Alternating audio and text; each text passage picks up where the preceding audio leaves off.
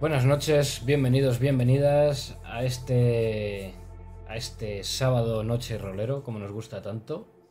Eh, nada, vamos a darle a Robota, que ya hace un tiempecillo que hicimos la sesión cero con roleo. Eso sí, para quien no lo haya visto, eh, pues que le eche un ojo porque vale la pena. De ahí es, es de donde sale todo lo que vais a ver a partir de ahora. Eh, y nada, vamos a hacer las presentaciones eh, rápido y, y le cedemos los mandos a Adrián, que es el que va a mandar hoy, va a ser nuestro máster. Bienvenido Adrián, un placer como siempre. El placer es mío y un placer masterear por fin esta aventura que ya tenía ganas. También tenemos por aquí a Iván, que va a interpretar a- al asesino de Delta. No sabemos si será malo, será bueno, qué pasará con él. Bienvenido Iván. Muy buenas noches. Claramente será el lo mejor, el, el- el mayor amor de persona posible, ese es Delta.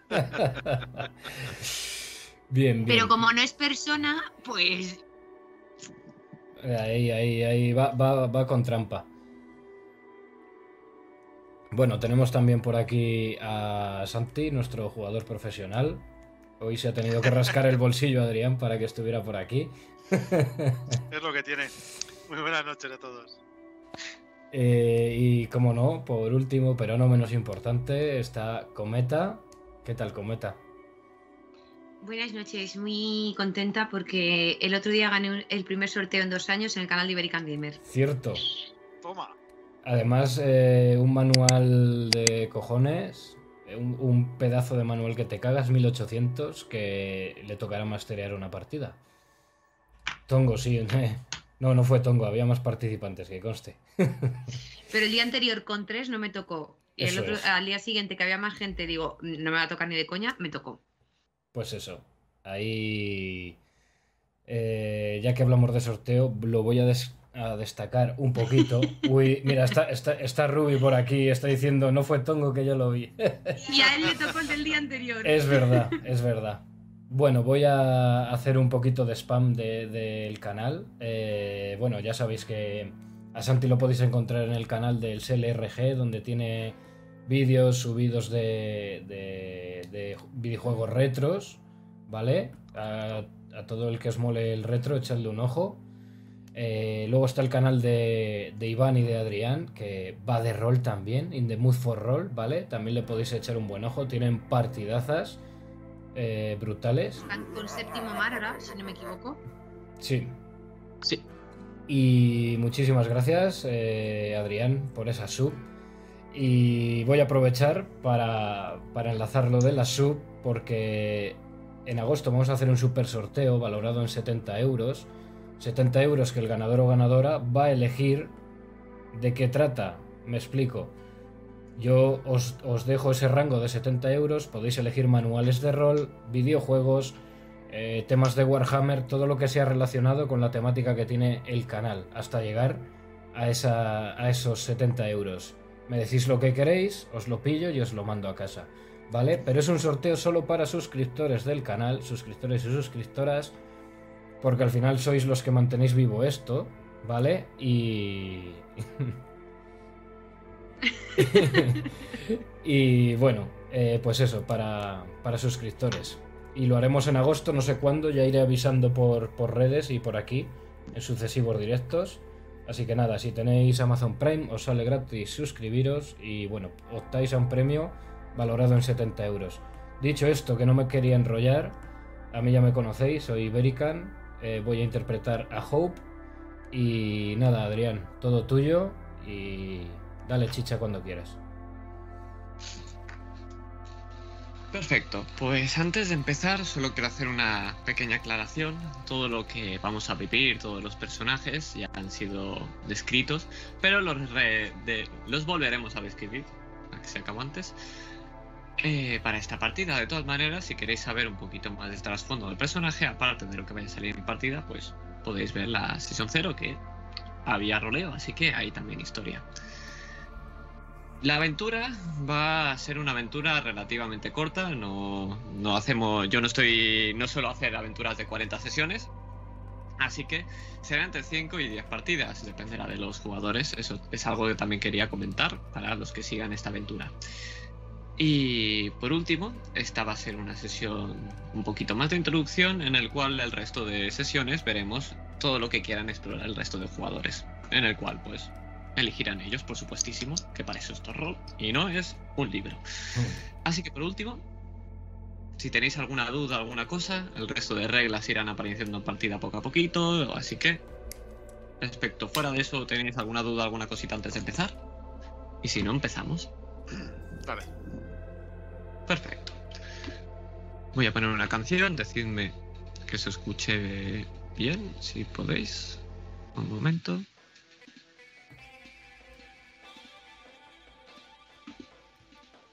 Sí, ¿Todo correcto? Sí. Perfecto.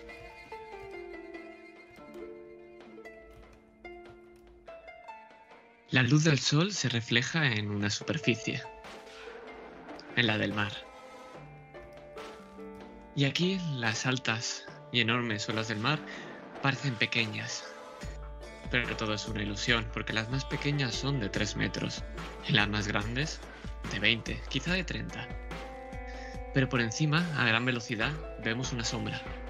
Una sombra proyectada por el sol que se desliza por este vasto océano. La sombra de Zo. Porque dinos, Zo, ¿cómo eres? ¿Quién eres?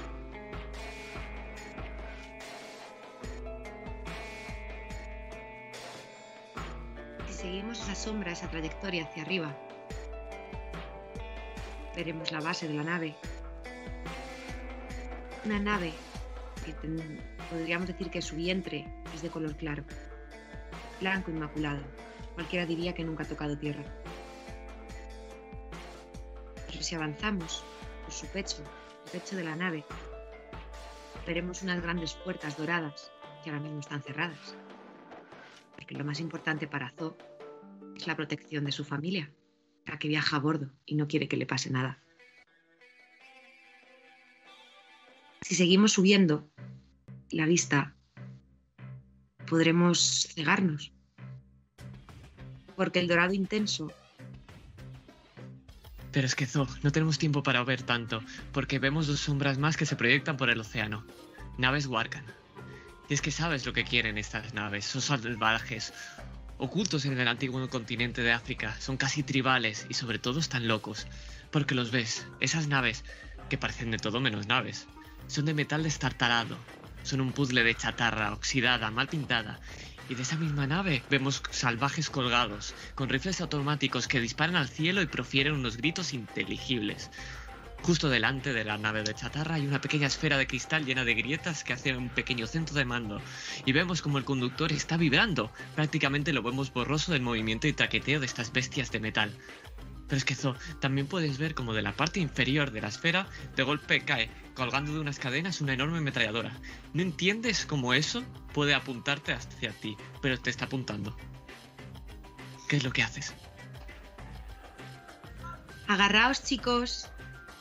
Tenemos aventuras.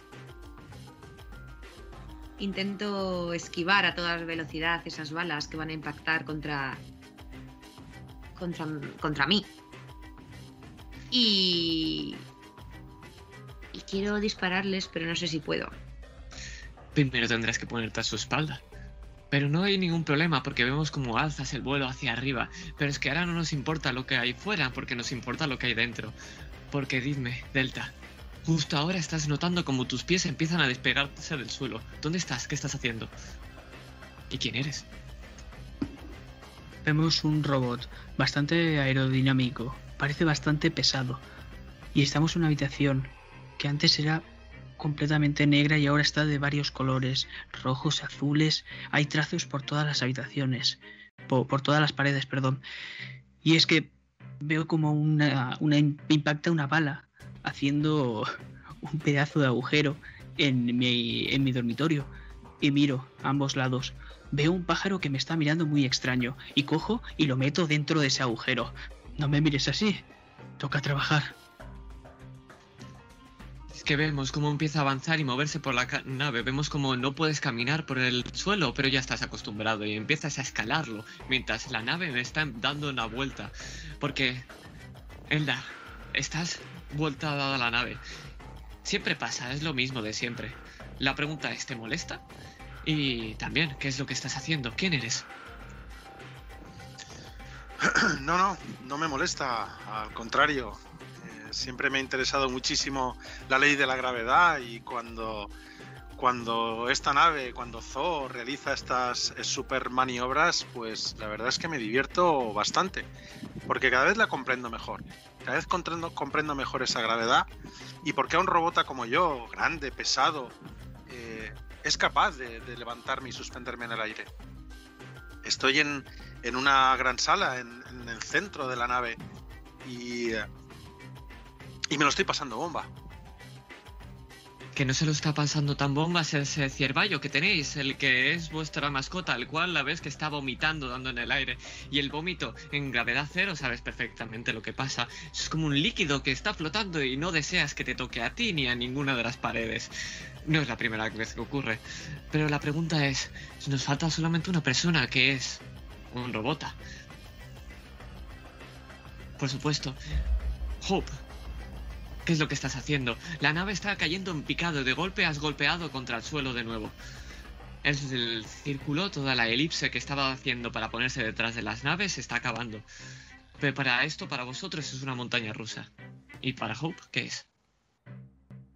Pues caigo de culo al suelo y mi espalda contra una de las paredes de la nave. Y en efecto podéis ver cómo mi cara, esa, ese gesto de, asombro, es totalmente humano, aunque al, al parecer un humano no lo soy.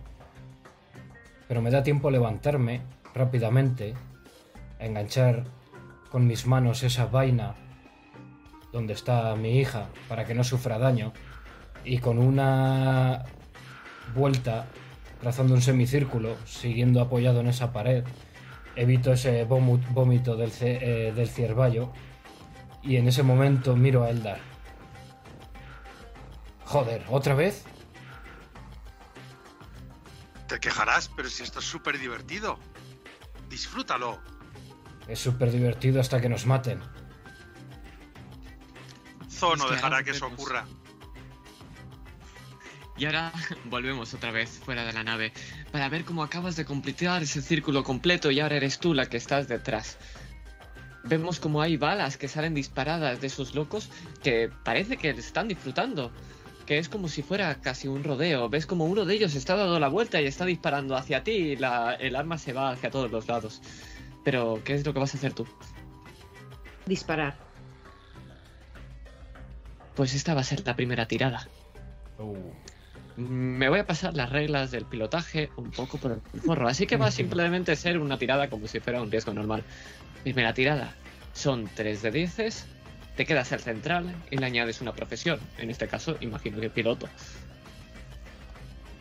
Y eh, en este caso, lo que tú decidas, destreza, cálculo, lo que tú prefieras, lo que... Como tú vayas a describir la escena. Eh, Te tengo que añadir una característica, ¿no? O una profesión. Eh, una profesión. Vale. La característica es si quieres gastar un punto de carácter y entonces tirar cuatro dados y te, se te quedarías con el segundo más alto. Vale, si le meto la profesión de piloto, que sería lo suyo, tendría 8. Pero sí que quiero gastar gastar un punto y meterle más que nada fortaleza. Te lo Gastar un- vendo. Mm, ¿Cómo que Para gastar un utilizar la punto? característica. O, o sea, a ver. Ah, vale, vale, vale, vale, para tirar cuatro dados y tirar por fortaleza. Es decir, tirar con es. el carácter. No, no, me explico. Puntos de carácter es el tipo de carácter que tienes. ¿Me explico?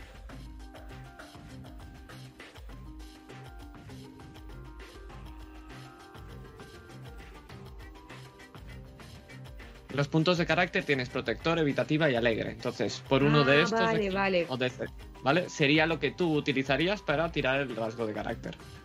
puede ser protectora y que asimilarlo al tema del fortaleza, por ejemplo.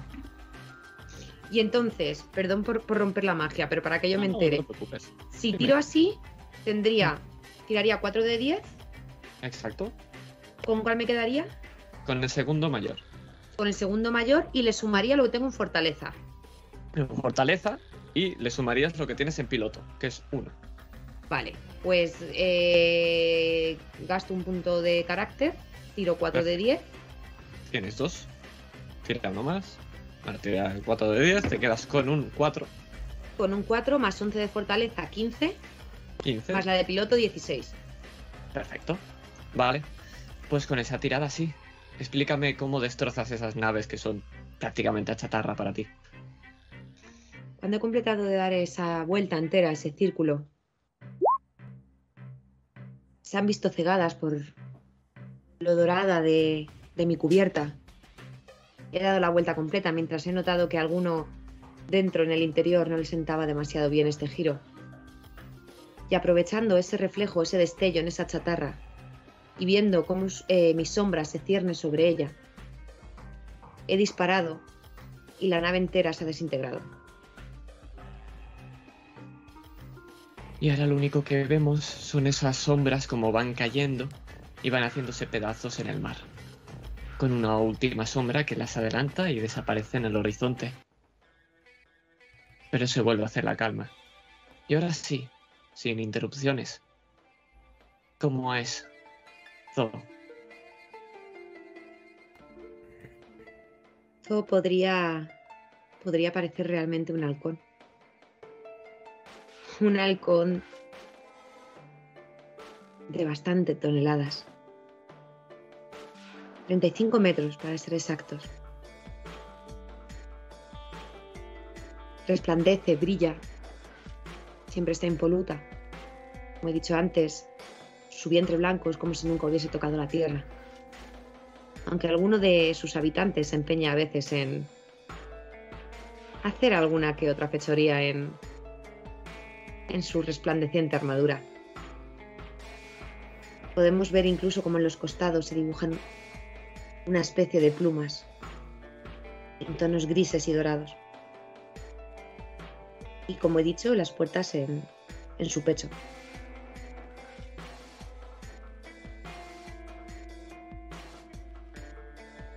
Delta, ¿hay algo más que nos hayamos perdido de tu personaje?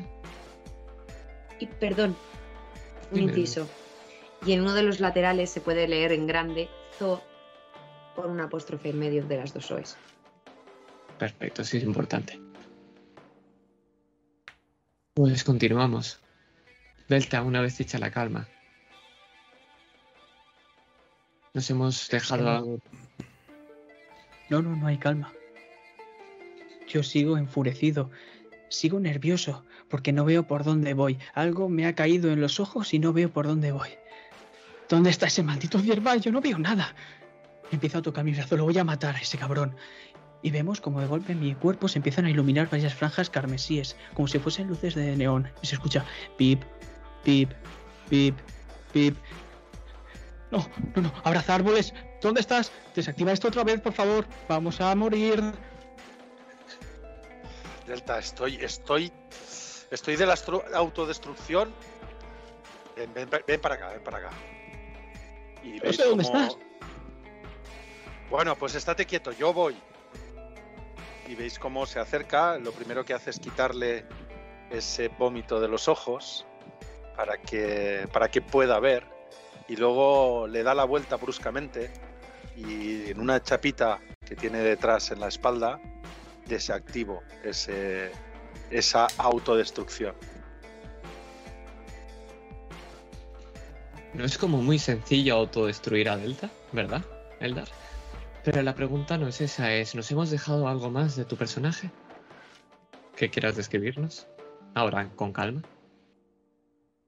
Eh, bueno, mi personaje es, es un, ro- un robota que eh, cualquiera que lo vea desde fuera eh, pensaría que, que en, muchísimas ocasiones está totalmente inanimado, es, es muy tranquilo, eh, con movimiento lento, con, con mucha parsimonia al hablar, salvo cuando se trata de actuar con Delta, porque Delta le saca de sus, de sus casillas, le exaspera y, y, en esos momentos en los que tiene que interactuar con él para cualquier cosa, sea para de, desactivar esa autodestrucción tan, tan puñetera, o sea simplemente para dirigirse a él, pues ahí es cuando sus movimientos eh, son estridentes, cuando su voz incluso cambia, se hace más aguda.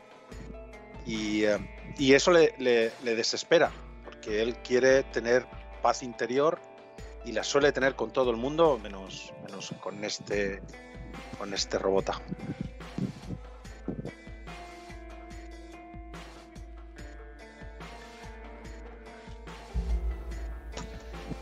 Y luego está, por último, Hope, el que está abrazado todavía a esa vaina. ¿Nos hemos olvidado de escribir algo? O quizá nos quieres describir un poco lo que hay dentro de esa vaina. En esa vaina hay vida. Esa vaina saldrá la que será mi hija en un tiempo. Y sí que veis dos fuertes manos enguantadas sujetándola. Veis cómo voy vestido todo de negro. Y suelo llevar una especie de, de poncho con capucha, aunque esta vez después del golpe que me he llevado la capucha se ha ido hacia atrás. Y como comentaba antes podéis ver una cara totalmente humana, o como dicen que eran antes los humanos. y paso cerca de Delta y de Eldar. Pongo una mano en el hombro de Eldar. Pero paso de largo. Mi objetivo ahora mismo es asegurar la vaina, que no le pase nada. Y sé que Zo tiene un sitio en su interior, hecho para eso. Es como una pequeña especie de cubículo con correas Y cuando la dejo ahí, ya la tengo asegurada por si nos vuelven a atacar. Me quedo mirando a ese robota que se quedó, podríamos decir que integrado en la nave, del que apenas solo se aprecia la cara. Una cara bastante parecida a la mía, por cierto. Y paso la mano por su cara, acariciándole una mejilla y simplemente me siento mirando a Delta y a Eldar y espero para ver cuál va a ser el siguiente paso. Pero es que cuando vas a acariciar esa cara integrada en esa nave, justo cuando la rozas, ves que la nave está perfectamente. Ese pasillo no ha causado ningún desperfecto. Pero es que es más. Puedes ver cómo hay alguien más en esta nave sentado en el asiento de copiloto. Lleva una capucha negra. Y la máscara está tapada. Ay, la cara está más tapada por una máscara. Pero primero vamos a ver lo que hay fuera. Es que volvemos a ver tierra. Porque Eldar sabes perfectamente que estamos en las costas del antiguo continente africano, justo por el sur. Hizo poco a poco empieza a descender dirigiéndose hacia la orilla. Y es que mientras empieza poco a poco las maniobras de descenso y empieza a estabilizarse, nos podemos ver cómo está ese robot ayudándole. Es pequeño, de tamaño también humanoide, de un metro setenta. Y muy parecido a Hope, va completamente tapado por una capucha y su traje es de color negro, pero también tiene detalles grises, ceñido a su cuerpo. Pero lo más característico es esa máscara de porcelana completamente negra, que no tiene forma. Es una máscara elipsoidal, que oculta completamente su rostro, el rostro del asta. Porque sí, esto no ha ocurrido ahora, esto ocurrió hace meses. Y todos nunca la habéis visto sin esa máscara. Nunca hasta que pasó lo que pasó. Pero lo escuchas hablar, ¡Wow! Menudo viajecito. Menudos movimientos tiene esto. Ni se lo han visto venir. Gracias. ¿Me sale natural? El resto también habéis estado bien, muy, muy bien. Uh, uh. Eh, alguien tendría que atar ese ciervallo. Eso te cargabas tú. Inténtalo. No es tan difícil, la nave tampoco es tan grande, ¿no? No, si lo digo porque lo intentes. A ver si te dejo. Vale, vale, vale, tranquilos, tu ciervallo. Tu ciervallo, turno más. O sea, ¿de acuerdo? De acuerdo. En- y en ese momento que la cosa se está empezando a calibrar un poco, justo en la zona en la que están, y hay vómito de ciervallo por ahí, eh, se activan como unas duchas del techo para limpiar la zona y aparecen unos desagües al abrirse las baldosas de la sala en la que están para que se trague todo el vómito del ciervallo y se calmen los, los el ambiente. Es que Last, cuando lo haces, mira hacia arriba. Y vemos como esa máscara negra ahora, cuando van impactando gotitas, hay pequeños movimientos de luz, como si en una pantalla táctil estuvieras tocándola. Hiciera pequeñas olas que se propagaran por toda esa máscara. ¿Sabes, Zo? Siempre que haces esto me recuerda como si estuviera lloviendo. Es bastante relajante. ¿No estáis más relajados el resto? Yo estoy súper relajado, viendo que Zo está descendiendo y que posiblemente tomemos tierra. Voy preparando mis armas por lo que pueda pasar. Haces bien. No ha sido tan difícil adentrarse en territorio Warkan. Pero ya os lo he dicho, va a ser un trabajo fácil. Entrar y salir, ya veréis. Nunca es entrar y salir. Pero siempre acabamos saliendo. ¿Alguna vez hemos salido no enteros?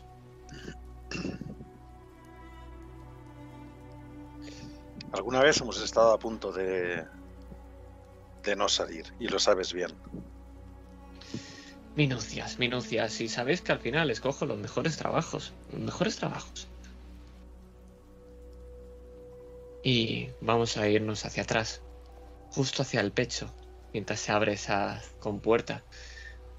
Y la luz nos ilumina en la cara.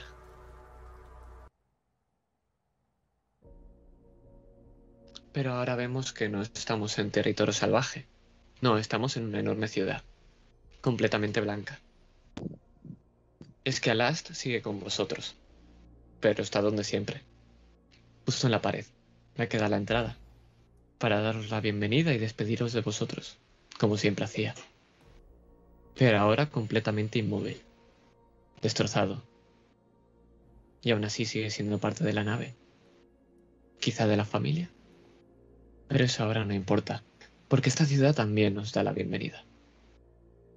Nos encontramos en Orania, una de las siete grandes ciudades Elder, situada en la antigua India, en su extremo sur, pero sin llegar a la isla donde se encontraba antaño Sri Lanka. A algunos os suena esta ciudad, pero otros la conocéis perfectamente. ¿Cómo Zo? Pues como su nombre indica, Orama, su deidad, la que los creó, es adorado con un- una mayor fuerza si cabe en este lugar. Pues claro, tú conoces a su gobernante. Pero eso tampoco nos importa ahora, porque lo que queremos ver es ese color blanco. Es una ciudad completamente limpia, y el sol parece que refleje con más fuerza sobre sus superficies. Lo único que rompe este enorme blanco, este blanco es la enorme cantidad de robotas que nos encontramos. De colores de todo tipo, aunque generalmente son colores oscuros, oscuros y, y metalizados. Y desde aquí parecen hormigas que, que circulan por las calles de Orania. Pero eso no es lo que destaca más de esta ciudad. Lo que más destaca es esa enorme plataforma, casi como si fuera una segunda ciudad que cuelga y se sostiene por encima, unida por unos cables, unos cables titánicos que están conectados a una especie de muralla. Y es que por eso vemos a estos robotas como hormigas, porque nos encontramos en esta plataforma. Y sabéis que aquí no todo el mundo entra, no todo el mundo puede subir. Y vosotros que estáis aquí es un caso muy especial. Y es que aquí no solo hay blanco, Hay una mezcla de blanco con el verde de la vida.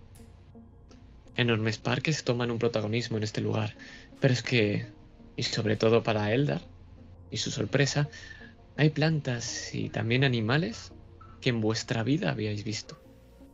Hay unas ardillas que cambian de color, con una lengua larguísima y viperina. Hay unas abejas luminiscentes que se posan sobre plantas translúcidas y cuando las tocan empiezan a emitir colores. Todos los del arco iris que se empiezan a propagar por pulsos, haciendo que un bello jardín invisible empiece a tomar colores al son de la vida. Pero, por supuesto, hay demasiadas cosas aquí para describir hoy, y no nos interesan de momento ninguna de ellas. Nos interesa ese pequeño complejo, uno que está unido a la plataforma, uno que nos lleva a un enorme pasillo, también blanco, con una cristalera lateral que os deja ver la ciudad, y no solo la ciudad, también sus alrededores. Y es que desde aquí ves que Orania no solamente es la ciudad, porque hay una segunda ciudad alrededor, pero esta está hecha de barracas, de metal muchísimo menos cuidado, pero sorprendentemente parece que en superficie duplica o triplica perfectamente a la propia ciudad. Además, cientos de naves revolotean por esta zona perimetral, pero ninguna atraviesa sus murallas, dejando un cielo limpio justo en el centro y un enjambre de moscas, o al menos es lo que parece desde aquí, justo alrededor.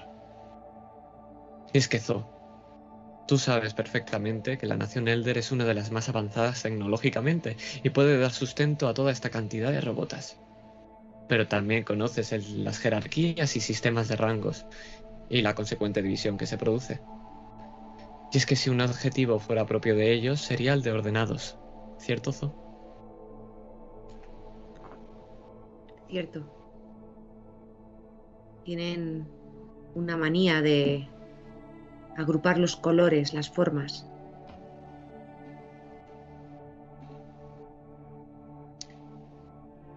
Y ahora nos vamos a fijar en la pared blanca de la derecha.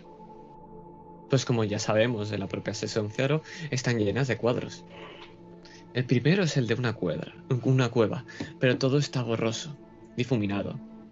Y los colores y las formas son difíciles de definir y delimitar pero se puede entrever unas columnas, antiguas, humanas, eso está claro.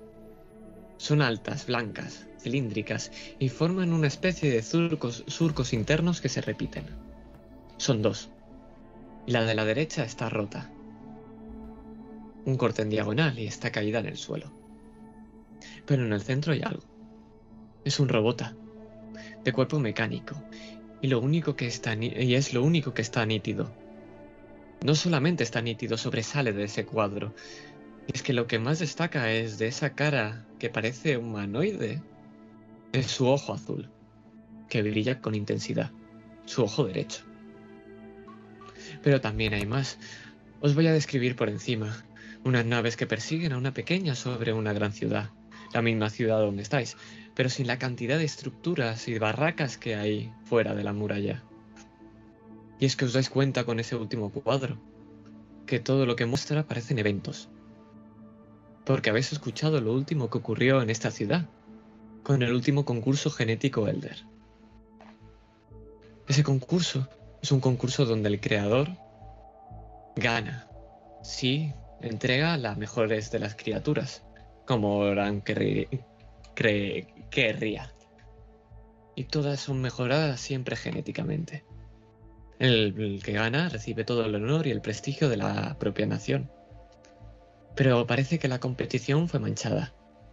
Y es que dos concursantes enviaron soldados a acabar con las creaciones de su oponente. Es que en el cuadro de la derecha, en la parte de la derecha del cuadro, perdón, hay un gorila enorme con unos filos metálicos de un metal negro que nacen de su espalda. Bello pero bestial. Pero está manchado de sangre. Muerto mientras su creador llora esa pérdida. Y a la izquierda, un ave gigante, de tonos rojos, naranjas y amarillos, con unas plumas que parece que refuljan como si fueran fuego.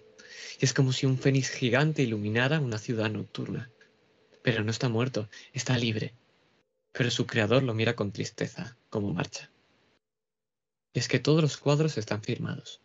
Son tres manchas, como si salpicara una gota de color rojo, una verde y una azul.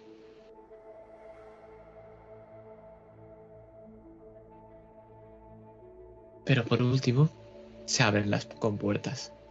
Esas compuertas que dan a una sala principal y es que ahora volvéis a ver ese ojo azul. Volvéis a ver esa imagen, pero ahora delante vuestro, ese mismo robota que había al lado de esas dos columnas, pero ahora en una sala completamente blanca. Y lo único que hay es el ventanal, que da esas vistas que hemos descrito, una ventana que da a una sala interior y una pared blanca al fondo. Y él, en el centro, hay un atril y un lienzo. Podemos ver cómo el lienzo tapa completamente a este robota, pero en cuanto entra eso saluda. Bienvenidos, pasad, pero ¿me permitís que ponga algo de música? No puedo crear sin nada de ella.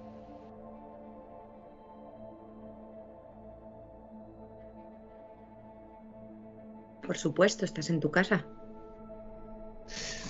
No lo había pensado así, pero tienes toda la razón. ¿Quién eres, Robota? Ahora sí. Presentaciones, ¿no es así? Soy RGB. Aunque puede que me conozcáis por mis cuadros. Los de la entrada. O sea que tú eres ese artista. Yo me considero más un historiador.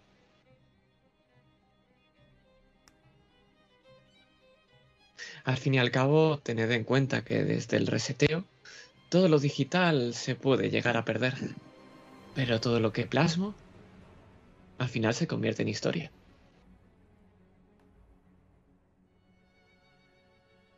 ¿Y qué vas a plasmar Pero- ahora? No nos adelantemos. Antes, presentaciones. Más o menos me sonáis, pero no os conozco. Pod- Yo, so- yo soy Eldar. Eldar, vale, sí, Eldar. Tú eras el tecnomante, ¿cierto? Cierto, totalmente cierto. Los misterios de el mundo cuántico siempre me has fascinado. Y poco a poco me voy adentrando en ellos, pero de una manera bastante... Bueno, como un simple hobby. Pues cualquier información, duda, consulta o conversación que quieras tener, aquí me tienes. Oh, me encantaría filosofar contigo, Eldar, pero creo que hay algo más importante antes. Pero por supuesto, una vez acabado ese trabajo, podemos quedarnos aquí a charlar. Incluso podría pintarte, si al final esto es histórico. Y vemos que cuando dice eso saca su cabeza y podemos ver cómo su cuerpo ahora es completamente metálico, pero es muy diferente al de un Oxnia. Aunque su cabeza, su cara, es como si fuera la de un humano, pero parece más un muñeco de porcelana. ¿Quién podría saber de sobre los Rush? ¿Quién podría llegar a saber un poco de historia de este mundo? De vosotros. Porque va a ser el que va a hacer la tirada. Yo me he ¿Quién movido en, en muchas ciudades, pero no sé si conozco algo sobre los RAS o no. Pues podrías hacerlo por la una parte negativa, porque sabes que son bastante racistas contigo. Vale, pues Así si- que sí, podrías tirar. Si el resto les parece bien. Si tienes alguna profesión que justifique eso, tres dados, sumas la característica de cálculo, de cálculo o percepción, la que tú prefieras. Que justifique que sé algo sobre ellos. Sí. Sí, el Y- hecho de. Y sobre su racismo, sí, tengo la profesión de superviviente. Pu- Perfecto. puede que alguna vez haya tenido que huir de, de gente así. Perfecto. Vale. Entonces, ¿qué, ¿qué es lo que tendría que tirar? Tres dados de 10 si no gastas ningún punto de pasión, determinación o carácter. Si quieres gastarlos, Pasión y, carácter me los tienes que decir antes, determinación después. Recuerdo rápido, el carácter te hace tirar un dado más, como ha hecho. Jo, y te quedas con el segundo mejor. Pasión, todos los dados que queden un 10 explotan. Y puedes volverlos a tirar. Si no explotan, no se gasta. Y Vale. determinación es volver a tirar otra vez. Nah, creo que voy a tirar normal y a ver qué pasa. Adelante. Vale. Ahí van 3 de 10. Recordad que tenéis puntos Isaac para gastar si queréis estas cosas. En este caso, esta tirada sería un 3. Un 3 más cálculo más profesión. 8. 8. ¿Sabes que ninguno de los Rush que has visto hasta ahora tenían caras como la de este Rush? Y sabes que todos te odian por una razón muy clara. Porque odian a los humanos. No es odio, realmente. Es que para ellos los humanos son piezas. Porque sí, están hechos los propios Rush de un 30% de materia orgánica, que generalmente suelen sacar de humanos. Hmm. Pero ahora ves que te mira. Y ves como esa cara sonríe. Es como si fuera la de una muñeca de porcelana que te sonríe. Y solamente su ojo derecho, ese azul brillante, se ilumina. Uno de los tuyos por aquí. Espero que hayas tenido un buen viaje. Eh, sé que es complicado hoy en día. Bueno, ser tú. Hmm. Sí lo es, sí. Pero supongo que aquí estoy a salvo, ¿verdad? Por supuesto, eres bienvenido. En las ciudades Eldar generalmente entra todo el mundo. Y por supuesto, aquí estás a salvo. No me confundas con esos bárbaros. Sí que es cierto que he hecho cosas horribles, todos hemos pasado por el ejército, la guerra, pero eso hace ya tiempo. Ahora me dedico a pintar. Hmm. Y es que lo ves, las patas del atril son unas patas de un francotirador enorme, Hmm. que surge de su propio brazo.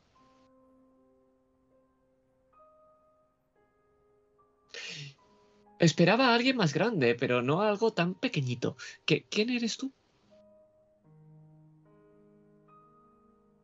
Y te señala a Tizo. ¿Cuál de todos eres? He podido bajar con más de uno. Si puedes, claro, puedes bajar con más de uno. Tú me dirás cuál eres en ese caso, pero Vale. eh, ¿Adopto su personalidad aunque los maneje yo? podrías sentirte más, eh, ¿cómo, cómo decirlo? Podrías adoptar un poquito más esa personalidad o puedes hacerlo porque te haga gracia y tú lo uses excusa, también es otra opción. Vale. Pues he bajado. Venga, voy a bajar solo con patitas. Que es. Que es la callica. ¿Cómo es patitas? Pues patitas es un bicho muy pequeño. Es como una araña. Tiene muchas patas. Por eso Zo le puso ese nombre. Después de arreglar y haber acogido a tantas criaturas, tantos robots que ha ido perdiendo, porque no le quedaban piezas por arreglar, se quedó sin nombres y acabó siendo práctica y poniéndoles un rasgo que los definiese. Eh, Patitas tiene una expresión muy, muy alegre, como muy simpática, da, da bastante confianza. Pero lo que pasa es que es muy cotilla y a veces hace algunas preguntas un poco indiscretas, aunque Zoe intenta que no sea así. A la respuesta de, este robota, a la pregunta de este robota, perdón, contesta. Hola, yo soy Patitas. Y levanta cinco de sus ocho patas. Te mira y te mira con especial curiosidad. ¿Os lo lleváis encima o hacéis que camine? Tiene que gastar un montón, porque claro, tantas tan pequeñitas tiene que dar 20.000 pasos, mientras que vosotros 10. Tengo muchas patas para poder andar. Tú, sin embargo, veo que solo tienes un solo ojo para pintar, ¿no? Sí, pero es el mejor ojo. ¿Y por qué es tan azul? ¿Por qué brilla cuando has mirado a Hope? Acércate y te darás cuenta. Y me acerco. Es que cuando te acercas te coge con la mano y te levanta. Y cuando observas ese ojo, puedes identificar que es completamente humano. Lo que el centro del iris está irradiado por una luz. Una luz que funciona como una especie de foco y una especie de teleobjetivo. Sabes perfectamente que si quisiera identificar a uno de los robots que hay justamente ahí abajo, que tú los ves como hormigas, te podría decir hasta los arañazos que tienen en el chasis. ¿De dónde sacaste esta pieza? Fue un regalo de mi maestro.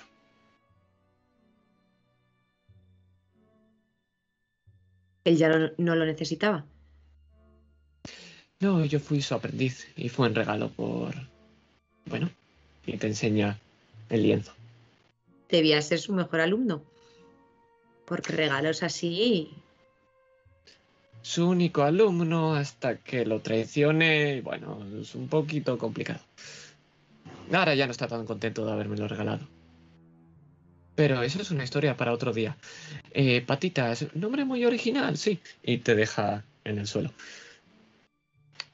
Lo importante es, os he llamado porque, bueno, tenía un amigo en común. O, o teníamos. Siento lo ocurrido. Era un extraño robot ah, realmente interesante. Y sobre todo útil, que es difícil de encontrar hoy en día. Y me dijo que conocía un grupo perfecto para un trabajo. Su familia. Entiendo que sois vosotros.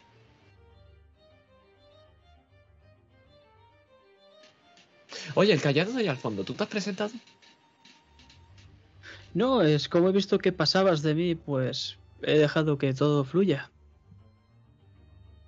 Delta, ya sabes, soldado, ah, solo existe para matar esas cosas. Continúa. Ah, sí, tú eras el triste y edgy que estabas todo el día quejándote. Ese me, habla, me ha hablado Las bastante de ti. Y veis cómo Eldar no para de reír. Podemos ver cómo se apretan los puños y se escucha cómo empieza a crujirse la boca. Lo importante, necesito ayuda con una investigación. Una que podría salvar muchas vidas y una que nos ayudará a todos. Pero antes incluso de aceptarlo tenéis que entender lo que necesito. Debemos experimentarlo. ¿Alguno podría hacer el favor? Ya señala hacia ese cristal. Es que volvemos a revivir la escena que vivimos al final de la sesión cero.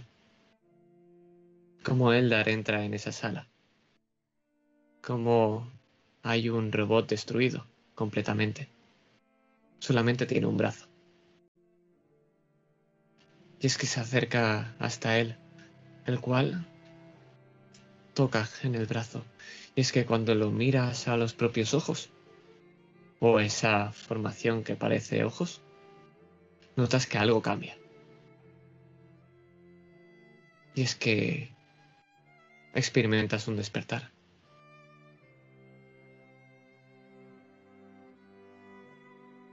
¿Quién eres? Me llamo Eldar. Soy un tecnomante. Y acabo de despertarte. ¿Y quién soy yo? Pues eso me gustaría que me contaras. Puedes ser quien quieras ser. Mira alrededor. Solo estamos nosotros. ¿Qué es esto? ¿Y qué es un tecnomante? ¿Y qué? Y empieza a hacer preguntas sin parar. Y es que lo escuchas tanto por el megáfono como el resto dentro de la sala. Y es que este es el primer principio. Esto, amigos, es la teoría del caos. ¿Hay algún matemático o físico en la sala? ¿Sí? Aquí me tienes para lo que necesites. Oh, maravilloso. Entonces sabrás que uno de los principios más básicos de nuestro universo es que nada puede crearse o destruirse, solamente transformarse. ¿Correcto? Pero es que, amigos, os puedo tratar de amigos, os trataré de amigos. Ahora mismo acabamos de presenciar cómo el universo se ha roto. ¿Alguno sabe por qué? El callado del fondo. No lo sé, pero como sigas hablando, puede que se rompa algo más. Al grano, por favor. Vaya, un alumno descarriado. Eh, ¿Patitas? Patitas en ese momento estaba echando un vistazo alrededor entre los cuadros, observando. Eh... ¿Por qué alguien estaba enfadado? Eres mi última esperanza, Hope.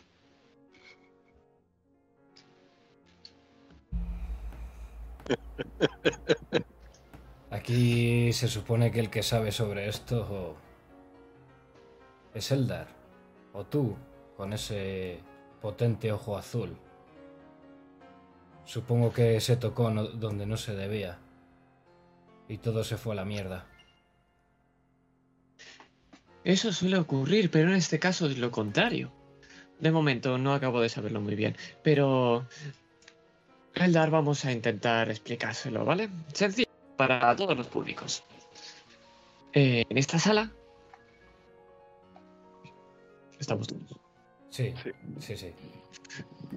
En esta sala, antes de entrar vuestro amigo, no había nada. Todo estaba muerto, vacío y estable. Pero al entrar Eldar, hemos podido presenciar la maravilla del despertar. Y es que, patitas, mientras va explicando esto, puedes ver cómo acaba de dibujar ese despertar. Y cómo lo que destaca en ese cuadro emborronado, todo lo que sobresale, es a Eldar solamente su brazo tocando al brazo del robot, el único que tiene. Y sus dos caras mirándose. Puedes ver todo lo que quieras. Bueno, más o menos. Escucha, esto es importante. Ha llegado el tecnomante con todo su poder, con toda su vida y de repente la ha creado. Porque no has perdido nada, ¿verdad, Eldar? No te sientes cansado, no has perdido... Simplemente has llegado y ahora ese robot está vivo. Ahora es un robot. Entonces, si nada se cree, se destruye, ¿de dónde ha salido esa energía? Joder, patitas, ¿quieres dejar de mover esas patas? ¡Qué grima me da!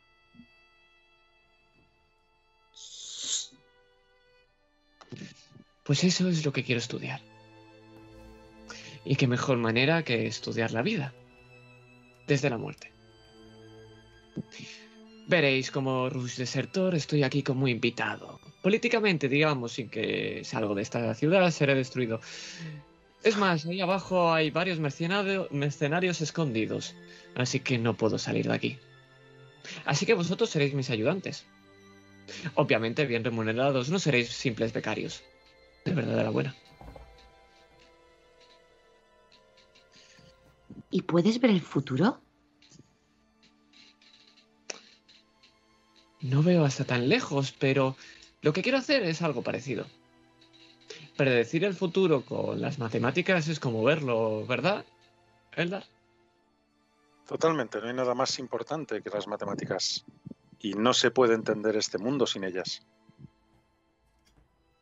Deberías escucharlo más a menudo. Yo se lo digo mucho, pero no me hacen mucho caso. Sobre todo el callado del fondo. Estoy Ya. dando un codazo a patitas. No te preocupes, patitas. Yo puedo ver el futuro y te aseguro que no va a acabar bien ese tío. Ves que estoy con un cuaderno apuntando su nombre. ¿No te vas a acordar de su nombre, Delta?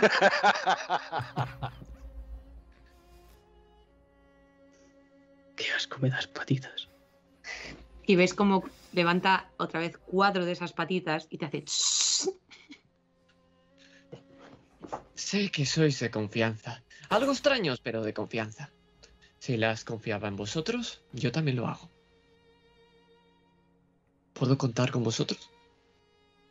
No dudes de nuestro compromiso ni de nuestra confianza. Siempre y cuando no nos, no nos traiciones como a tu maestro, todo irá bien. Y, y siempre y cuando pagues bien.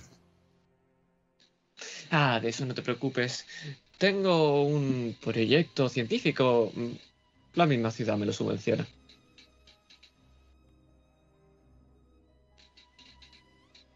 Muy bien, pues ¿por dónde empezamos? Antes de seguir, ¿puedo tirar percepción?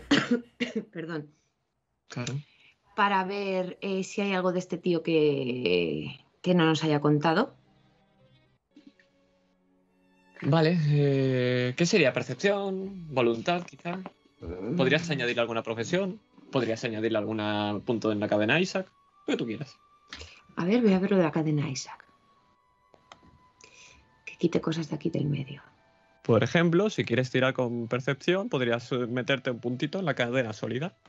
Que son más 3 a fortaleza, destreza, percepción. Venga, pues lo vamos a hacer para estrenarla. Perfecto. Coge tu token, lo pones ahí y haces la tirada. Ten en cuenta que de los tres que tenías, ahora tienes dos.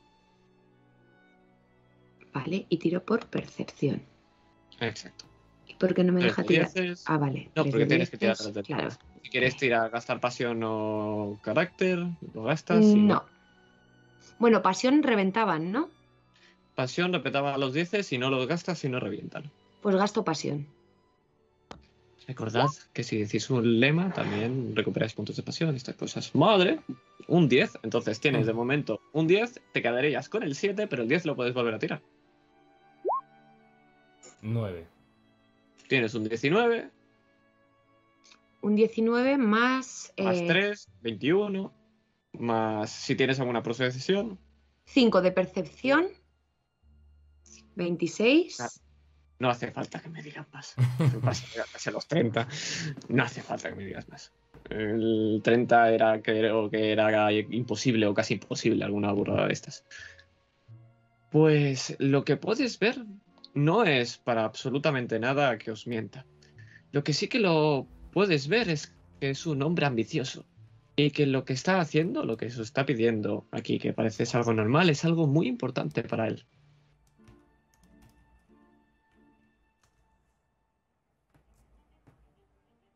Vale. Antes que os vayáis, le intentaré repararlo y que me ayude un poco. Ya señala ese robota. Eh, ¿Cómo debo llamarlo?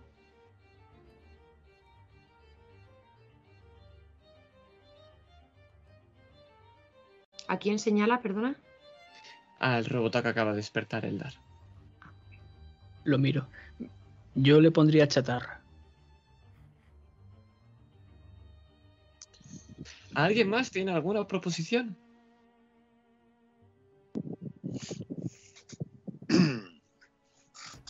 Sí. No hagas caso a Delta. No es muy respetuoso con los robotas acabados de despertar. Este robota es curioso. Curioso es el nombre entonces. Sí. No paro de hacer preguntas cuando despertó. No veo mejor nombre para él. Veo que sois un grupo de nombres bastante literales. Me gusta, la sencillez siempre es eficaz. Y Siempre hay que poner nombres para recordar y no tener que apuntarlos. Eso y es ves, y ves Delta como patitas se está intentando asomar al papel que has escrito porque no se acuerda de cómo se llamaba este señor. Ves que al lado de él pone patitas.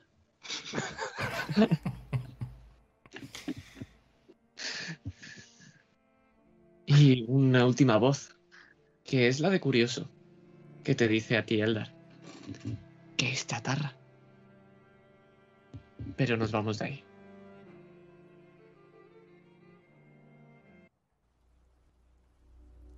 Porque el sonido de la lluvia nos envuelve. Golpea sobre el metal y resbala por sus ventanales, que emborrona el exterior. Pero eso no nos importa, no nos importa el lugar que hay fuera. Nos importa el lugar de Zo. Porque tienes una habitación, un taller o ambas. Explícanos cómo es tu propia habitación y quizá presentarnos un poco a sus acompañantes, tus acompañantes, tu familia, como quieras llamarlos. Zoo tiene bastantes habitaciones. Y siempre hay alguna libre, porque en esta nave siempre hay sitio para uno más. Eldar tiene la suya propia. Hope con su hija también, aunque hay una sala aposta para ella. Por si hay que protegerla, por si el viaje se pone turbulento.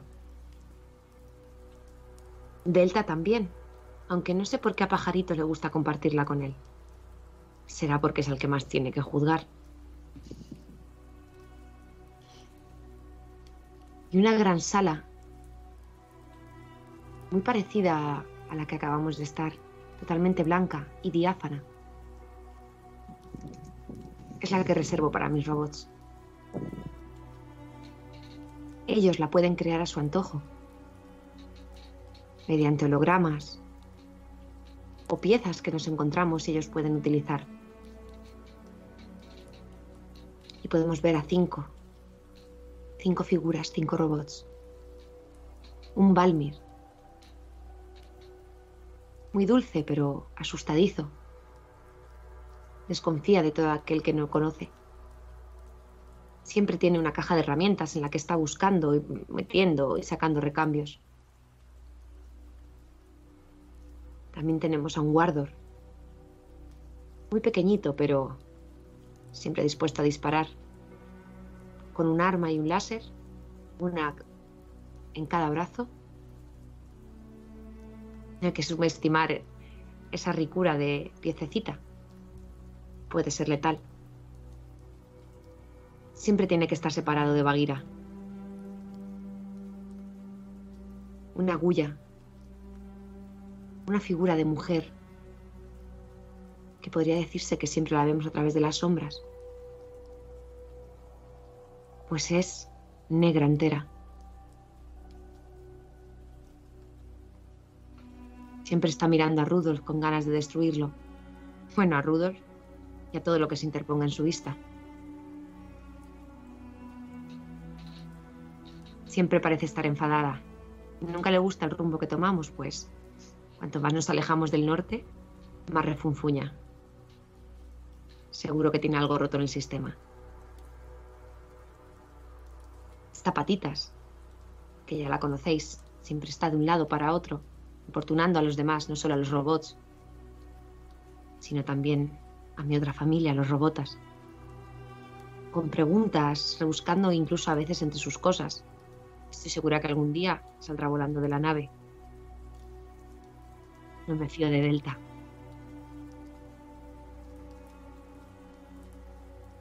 Por último, tenemos a un Suri. Se me acabaron los nombres y le dejé Suri. La mayoría del tiempo está medio dormido. Es lo que los humanos comparaban con los adolescentes. Siempre tiene algo en lo que estar enredando, algo complicado. Digamos que su capacidad intelectual es bastante elevada. Si le presentas algo demasiado fácil, se aburre y termina por no hacerlo. Es un poco pasota. Si tuviese...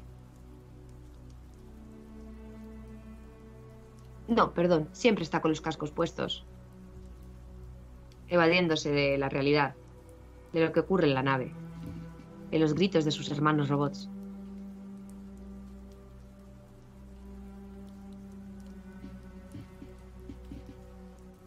Y es que las puertas de esta habitación se abren.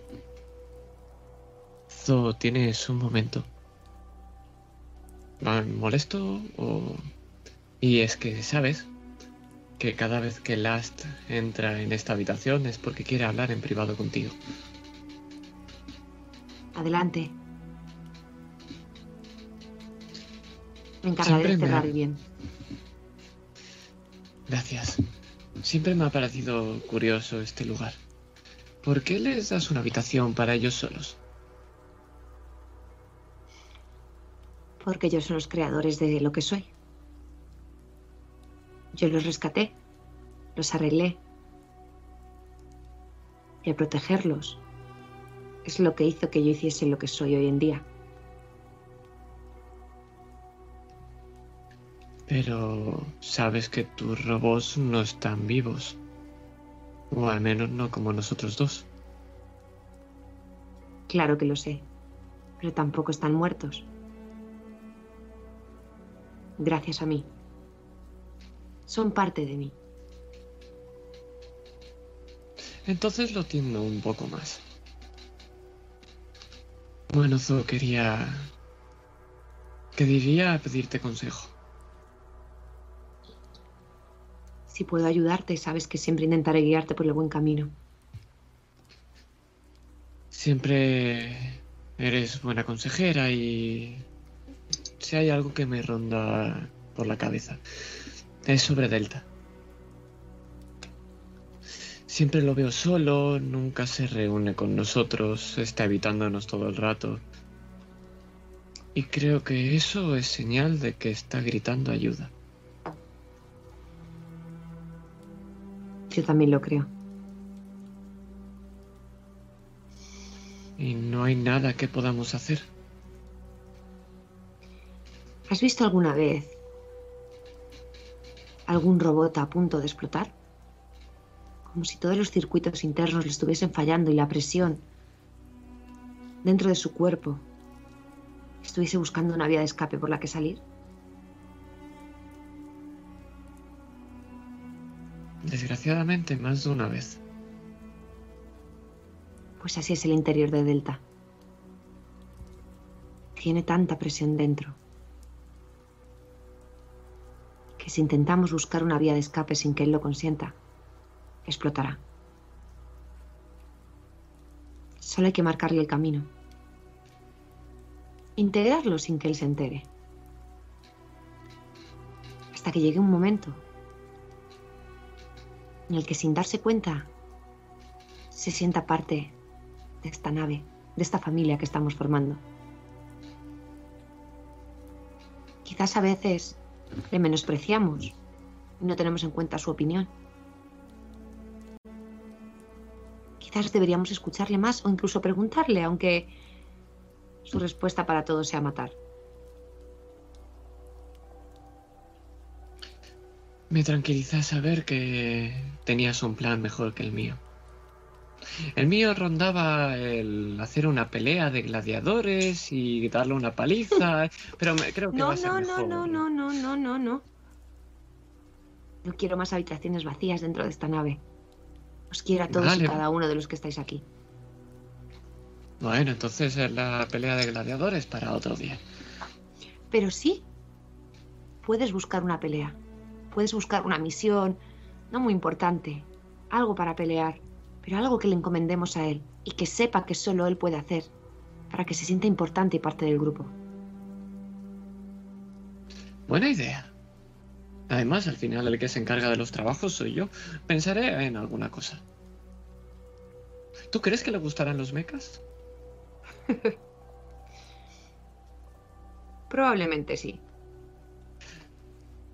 Vale, deja, deja que me lo apunte. Gracias, Zo. Y ves como saca como una especie de libretita que está apuntando cosas. Y es que la libretita no nos ha explicado Delta cómo es, pero es que es la misma libreta que se estaba apuntando el notas. Pero mientras vamos viendo cómo en esa libreta está apuntando algo, quiero que Delta me diga qué es lo que está haciendo ahora mismo en la nave. Solamente en este mismo momento. Mientras esta charla está ocurriendo.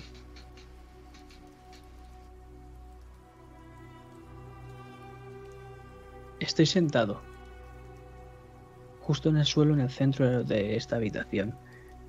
Y es que los cubos de pintura de varios colores se han derramado. Y es que estoy mirando alrededor. Un fondo negro, pero por encima todo el rato esas pinceladas, esos trazos de todos los colores, sobre todo el rojo. Y es que vuelvo a ver ese boquete. Estoy jugando con una pequeña bala entre mis dedos. Me miro el brazo izquierdo, que desentona con el resto de mi cuerpo negro porque este es blanco. Aprieto la mandíbula. Pero la pregunta es, ¿esto está ocurriendo en ese momento? ¿O está ocurriendo ahora mismo, mientras estáis de camino a vuestro destino?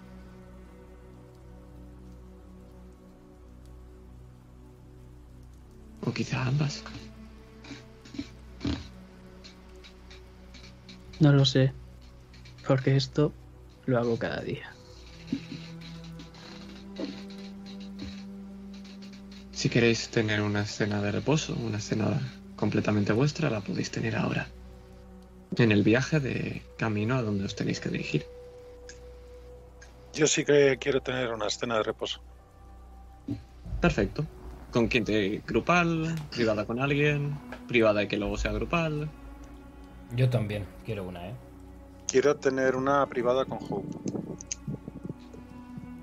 Perfecto, pues hacemos, si queréis, la unimos en una escena y Sí. luego que Hope decida con quién quiere estar o si grupal, pues grupal. Pues a vuestros mandos.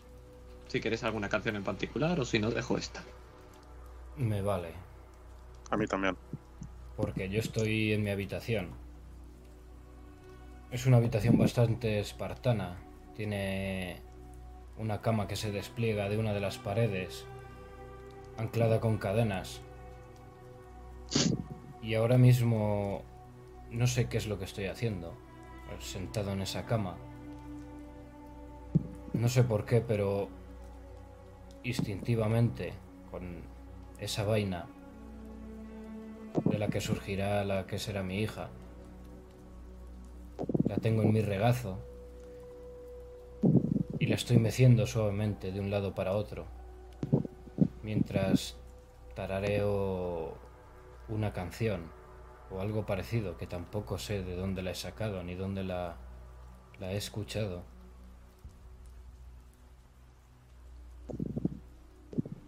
Y sigo teniendo ese sentimiento de esperanza.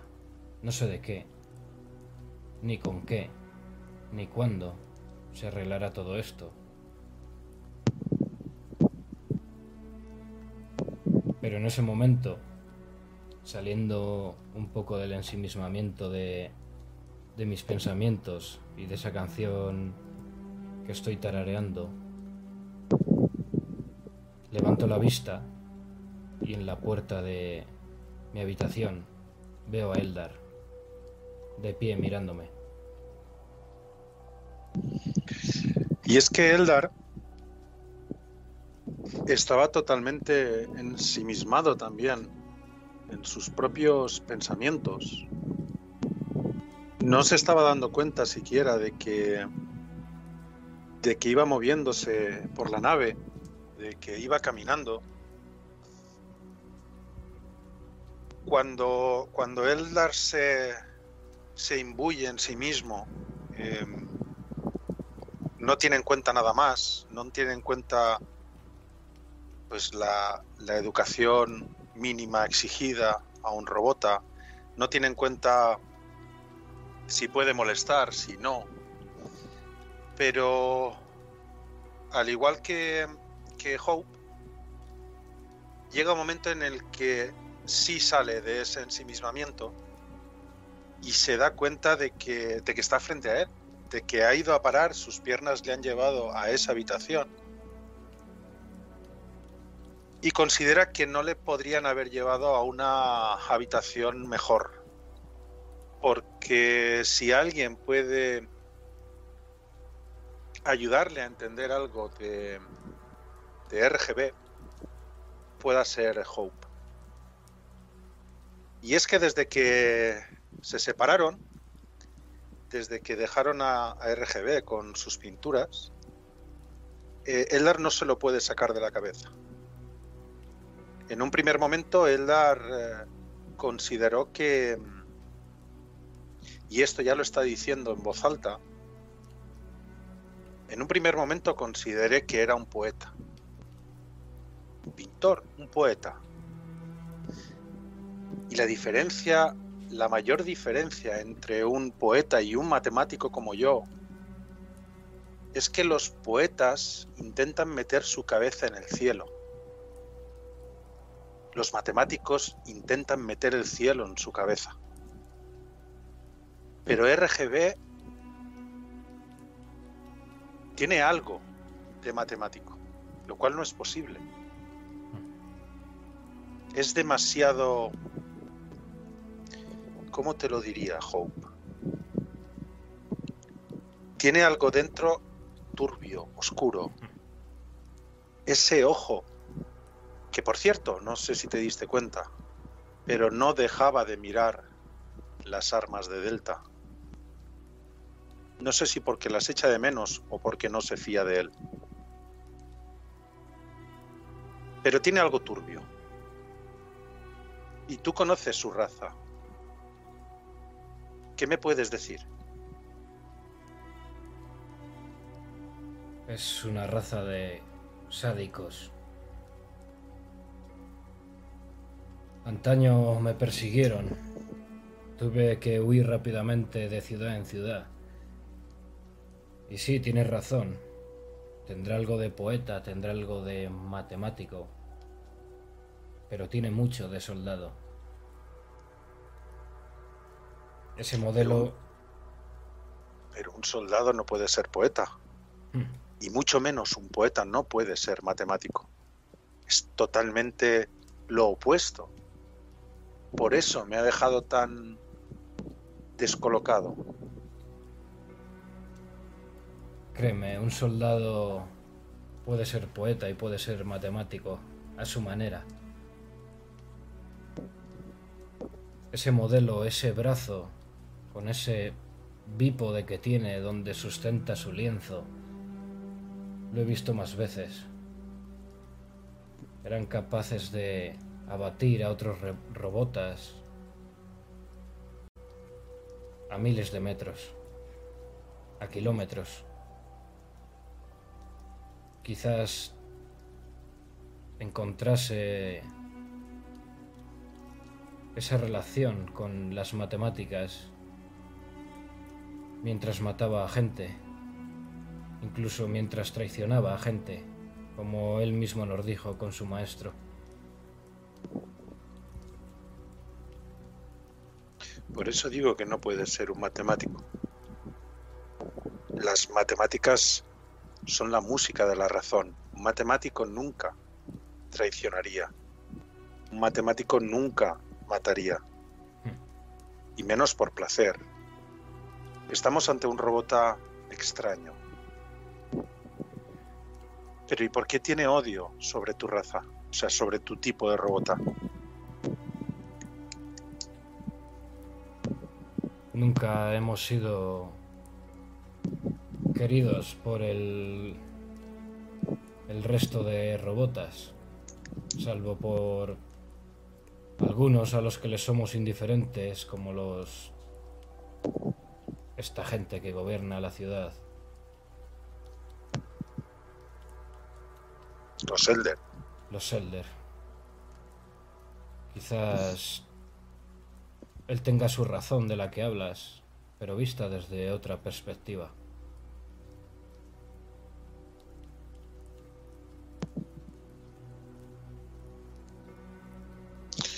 Solo sé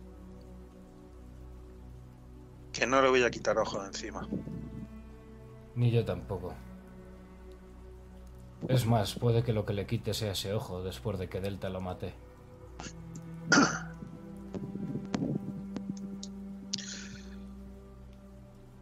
Bueno, sabes que yo no estoy a favor de la muerte. Pero si... Créeme, amigo.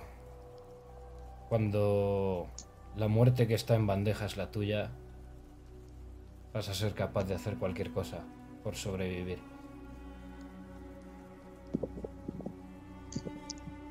Cuando dices esto, eh, ves que Eldar lleva un rato disimulando, miradas furtivas a Live, a esa vaina, pero cuando dices esto, sus ojos se posan en esa vaina ya sin disimulo.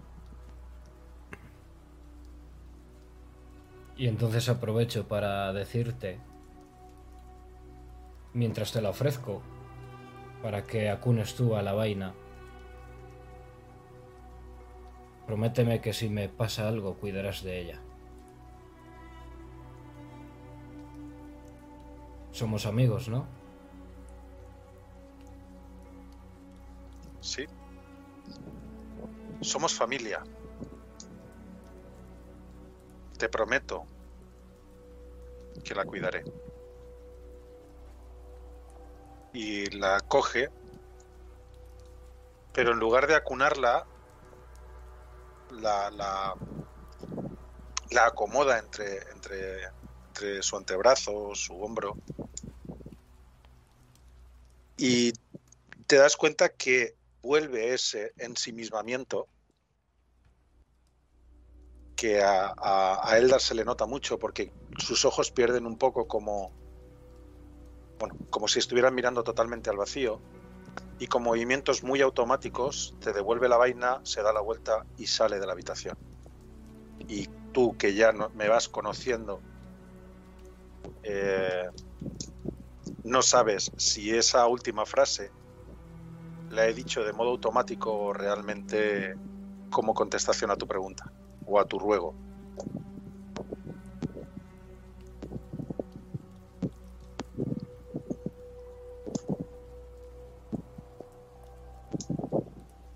Por mí se acaba aquí esta escena. Sí, sí, sí, sí. Perfecto. ¿Querías, Hope, alguna otra escena más? De... No. Perfecto. Pues tenéis 5 puntos de experiencia. Lo anotaremos al final de la partida. Y podéis elegir si queréis un punto Isaac, un punto de determinación o un punto de carácter. Lo que prefiráis. Punto Isaac. Yo también. A tope. Pues sumaroslos y listo. ¿Alguna escena de descanso más que se quiere hacer? O continuamos.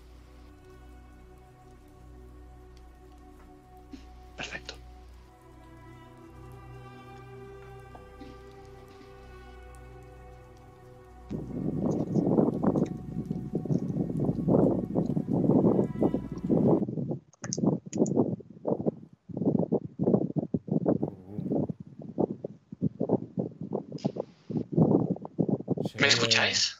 Sí. Hola, hola. Sí. Soy RGB. ¿Estáis allí? Sí, imagino que sí. Vale, importante. Tenéis que dirigido, dirigiros a una ciudad. Antiguamente estaba en un país que se llamaba Estonia, Letonia, no sé, los humanos le ponen nombres muy parecidos. Es una ciudad que se llama Alexa 04. ¿Conocéis algo del virus Element? Esto por supuesto que sí, pero por si acaso voy a explicaroslo.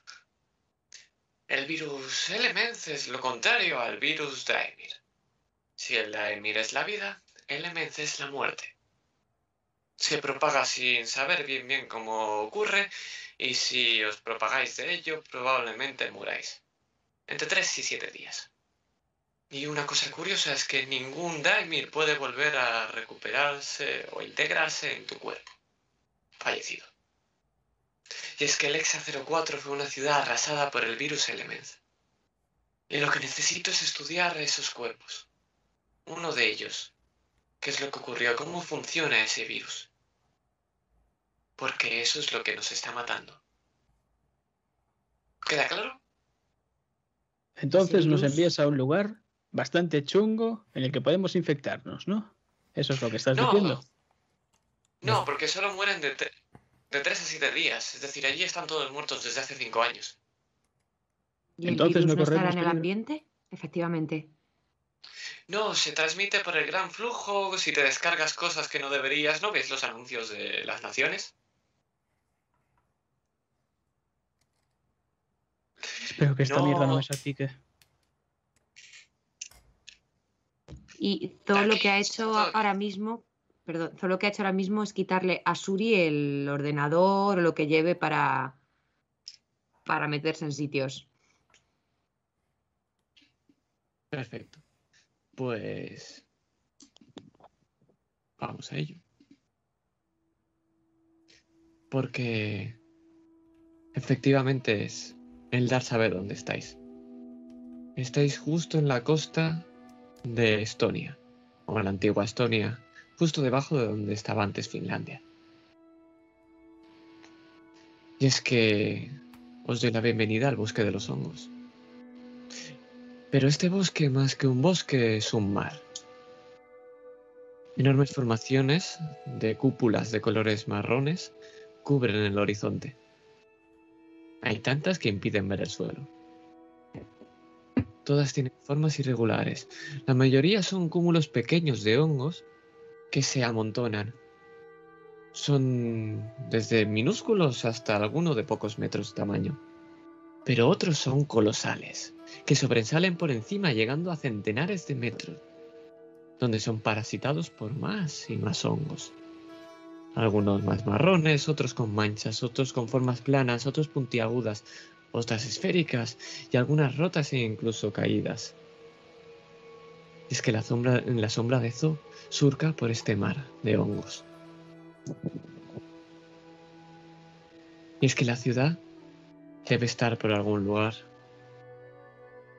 Y es que debería ser aquí, debajo de donde estáis. Pero hay un mar de hongos. ¿Cómo queréis llegar hasta ahí? Tranquilos. Estoy convencido de que está ahí. Bajo ese mar de hongos. Y lo sé por... Creo que os lo he explicado alguna vez. El teorema fundamental de cálculo. ¿Queréis que os lo vuelva a explicar? Y mira a Delta. ¿Qué teorema? Estoy haciendo unas divisiones, no me están saliendo bien. Tienes mucho que aprender, Delta. Y sabes que yo estoy dispuesto a enseñarte. Y en esas divisiones, mientras tanto, está Patitas funcionando como de abaco. Está Delta utilizándole para sumar, restar. Y está parada ahí encima de él con unas patas levantadas, otras hacia abajo y así. Y cada vez que desplazo, ves cómo lo hago con cierto asco. Confiamos en ti, Eldar. Dinos el punto más o menos exacto y vayamos. Muy bien. ¿Veis ese hongo que parece más oscuro y más grande que los demás? Ahí es donde tienes que descender, Zo.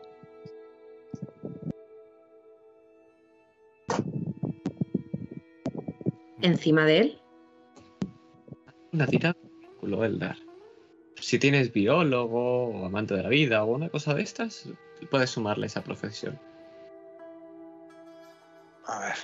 Estar puntos, etc. Puedes adelante.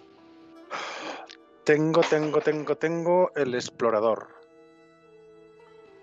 Sí, explorador. como profesión y como rasgo de carácter que podría gastar uno, tengo el, eh, el natural, con lo cual por toda la vida natural me puedo guiar perfectamente. ¿Cuál podría gastar? Eh, si quieres gastar rasgo de carácter, tiras cuatro dados y te coges el segundo mayor. Se- profesión la aplicarás sí o sí. Pues sí, voy a gastar un punto de, de- un rasgo de carácter. Carácter y podéis gastar eh, Isaac y podéis mover. No, el- no podéis gastar a Isaac y mover a Isaac, eso no. Pero podéis hacer varias cosas. Lo digo para que lo tengáis en cuenta. Ah, de momento, los puntos Isaacs los voy a guardar. Vale, entonces un dado de 4. Eh, cuatro dados de 10. 4 dados de 10, vale, perfecto. Ahí va. Buen mirada. Tienes un 9. Es Sería un- un 9, un 8, o sea, sería el 9, ¿no? Sí, El- el segundo más alto. Y le tengo que sumar, eh, ¿cuál característica has dicho? cálculo. Cálculo, vale, pues son 9 más 18. Y, y tienes que sumarle también el de superviviente, por último. Ay, superviviente, perdón. Eh. Natural. Es, O explorador, perdón, sí. explorador, sí, que serían dos más, pues sería un 20 en total. Sabes que el bosque de los hongos no es todo lo que aparenta. Porque hay leyendas que dicen que si destruyes al bosque, el bosque tomará represalias contra ti. Pero son leyendas. La forma más fácil de bajar, efectivamente, es bajar por esa enorme nave de 35 metros a través de esos hongos que al final son hongos. Arrasándolo todo a su paso. O podéis buscar algún lago, alguna costa un poco más apartada y viajar en el interior. Pero también sabes, como explorador, que no solamente hay hongos en este bosque.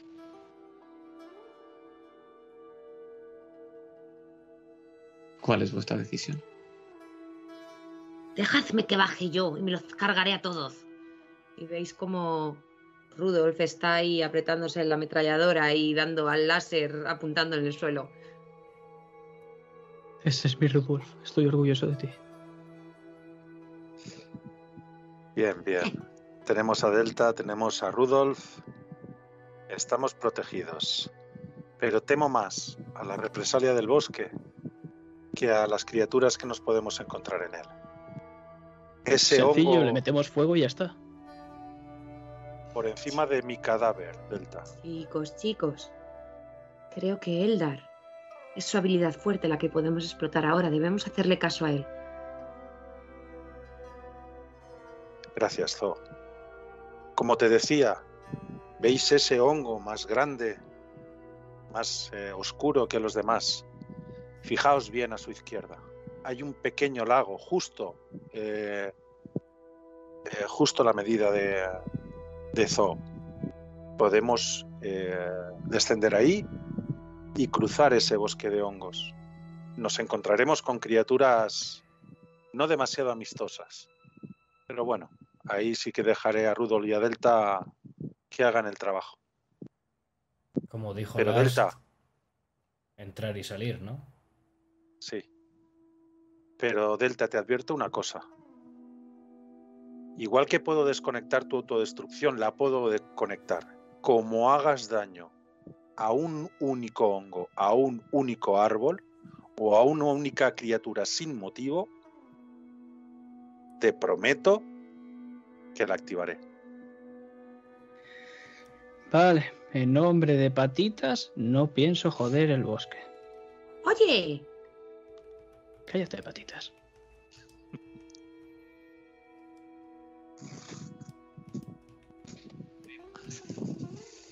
Como poco a poco se va posando sobre ese lago, el cual vemos como sus alas de halcón pasan rozando esos hongos, casi como meciéndolos un poquito. Y justo nos quedamos en la superficie. Pero es que nosotros avanzamos un poquito más. Porque una vez nos adentramos con vosotros, este bosque es oscuro. Casi como si hubiera anochecido, aunque habéis llegado al atardecer. Y es que el camino es abrupto, porque constantemente hay que esquivar hongos. Los vemos caminando eh, entre pequeños caminos, a veces escalando ese enorme hongo de 20 metros y os vemos en la punta de arriba para vislumbrar el camino. Pero es que... ¿Qué es eso que se está moviendo, Eldar?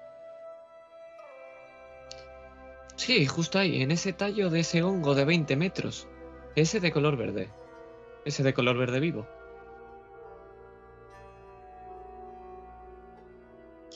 Tenemos que tener eh, mucho cuidado. Estas criaturas que veis que se están moviendo ahí, ¿la veis? ¿Veis que tiene una forma parecida a una pantera? Lo que era una pantera en su día. Son muy agresivas.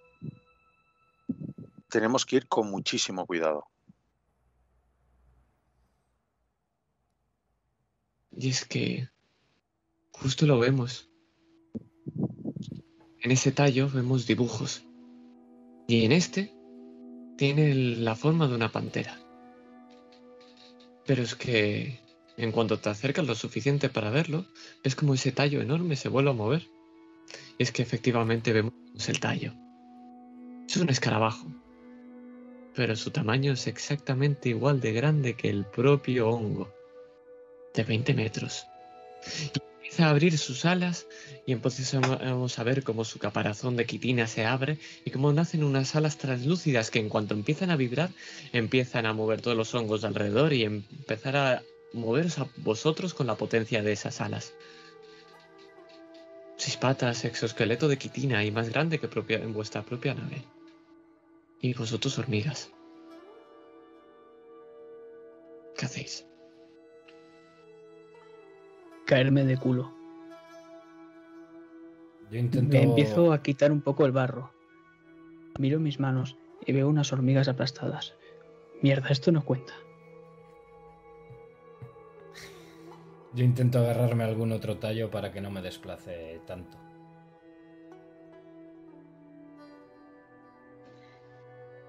Patitas. He bajado con patitas, manitas y. mm, y Rudolf. Rudolf. ¿Vale? Eh, patitas inmediatamente lo que hace es eh, subirse al hombro de, de Delta. Y manitas, que no es mucho más grande, la sigue y lleva uno a cada, a cada hombro. Rudolf, sin embargo, ha seguido avanzando y ha anclado, ha hincado en el barro uno de sus brazos extensibles. Mientras grita: ¡Patitas! ¿Lo mismo este bicho? ¡Come arañitas!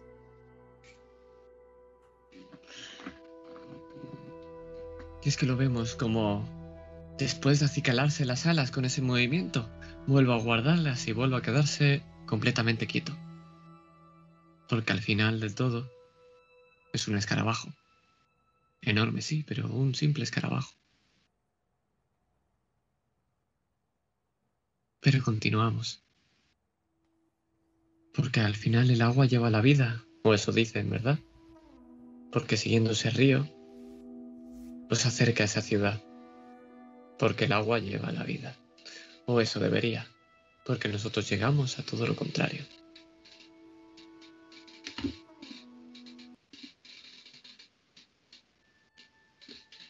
Porque a primera vista parece que una ciudad ha sido engullida. Engullida por la naturaleza. Lo que más destaca es un enorme edificio que sobresale entre los hongos y musgo. Pero el resto es una lucha de naturaleza contra urbe, la cual la urbe ha sido completamente derrotada. Pequeños caminos aún se vislumbran, algunas farolas, algunos edificios, la mayoría destrozados, por al menos uno de sus lados, los que han tenido más suerte.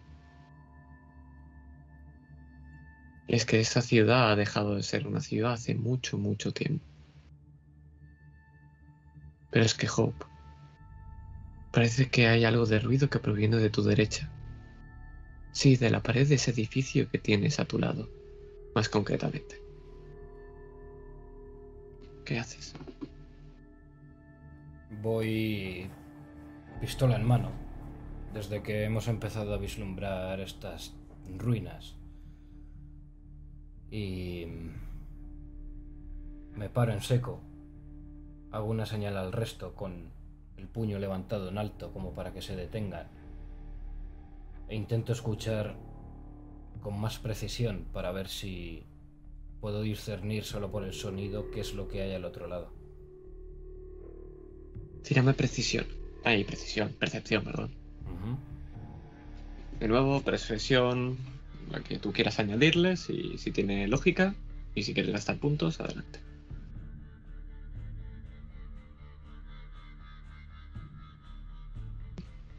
Vale.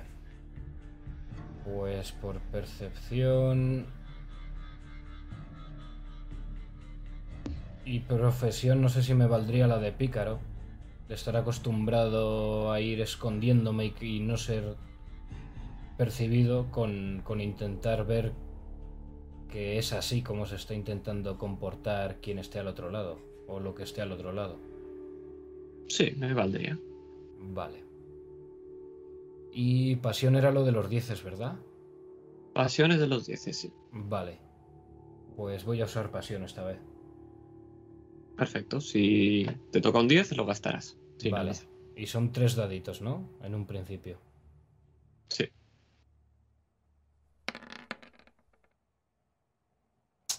Pues no, no ha salido un 10. Pero no has perdido el, el punto. Vale. Entonces sería un 3, ¿no? Un 3 más percepción más eh, tu profesión. Sería Ahora. Un 14 en total. ¿Cómo? Perfecto. Volver a tirar, tirarías determinación, por ejemplo. 14. No, si yo- bueno, no sé cómo el, el, eh, cómo van las tiradas de, de valores, pero si con 14 me vale, no. No te voy a decir si te vale o no. Te describiré con 14. Sí. Y, y con determinación volvería a tirar, ¿no? Volverías a tirar 3 de 10. En 3 de 10 y se aplicaría pasión también, porque lo has dicho antes. Vale. Voy a ello. ¿Cuántos Re- puntos de carácter tenemos? Perdón, y de pasión y de determinación. Joder. Tres, vale. Eh, ahora sería un 5 más 3, 8 más 8, 16. He mejorado algo. Un poquito. Lo que os del otro lado es algo metálico. Es- Suena como si algo hubiera golpeado algo metálico. Pero estos edificios no están hechos de metal, están hechos de hormigón. Le hago una señal a Delta. Como que he oído algo y señalo justo a la pared donde lo he oído. Tenía un mosquito de unos 10 centímetros en mi brazo. Y has visto cómo he estado a punto de aplastarlo. Pero me he parado. Y ves como mi mano de golpe se ha transformado en un revólver. Me acerco lentamente. ¿Te asomas? Por supuesto. Pues lo vemos con un rápido movimiento, como apuntas esa mano, con esa mano entras por ese edificio, es muy fácil entrar, está roto totalmente y simplemente tienes que pasar una pequeña habitación y encontrar lo que hay detrás de esa pared. Y lo que ves es un robot. Un robot tirado en el suelo, consumido completamente por hongos. Es que se está desplomando poco a poco la pared que tienes encima el techo que tienes encima y ves como hay pequeñas piedrecitas que están cayendo. Y es que quizás demasiado tarde. Tírame. Destreza.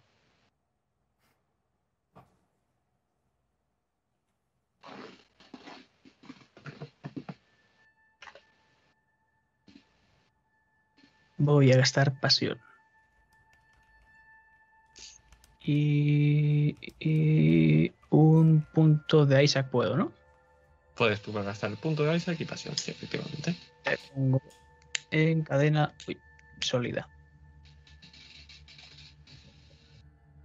Vale.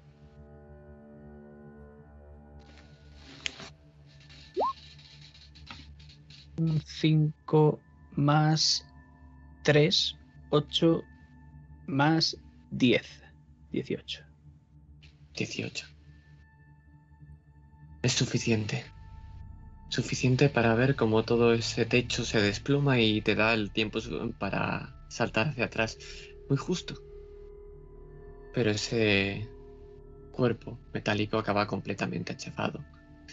Pero es que entre los escombros y el polvo, después de apartarlo un poco con la mano, puedes ver como justo en este techo había más. Es que están muertos. Completamente inmóviles. Son tres. O eran tres. Según como lo consigo. Es que... El resto empieza a verlo. Porque Eldar, esa piedra negra que estás pisando no es una piedra. Es una cabeza. Es que Hope... Puedes ver como hay una pequeña mano llena de hongos en cada uno de sus dedos, casi como si estuviera agarrando un racimo. Es que cada paso que empezáis a dar los veis. Una ciudad completamente llena de robotas, aniquilada. y la naturaleza ahora se ha hecho paso. Pero seguimos en ese edificio. ¿Qué es lo que hacéis? Pues por un momento pienso en Suri. Y en esa misión que le he dado justo al partir de la nave. Espero que haya podido descargarme esa película. Se llamaba Esclavos de tus deseos, creo. Seguro que lo hará bien. ¡Ey! Hay unos cuantos, bueno, ya sabéis, chatarra por aquí tirada.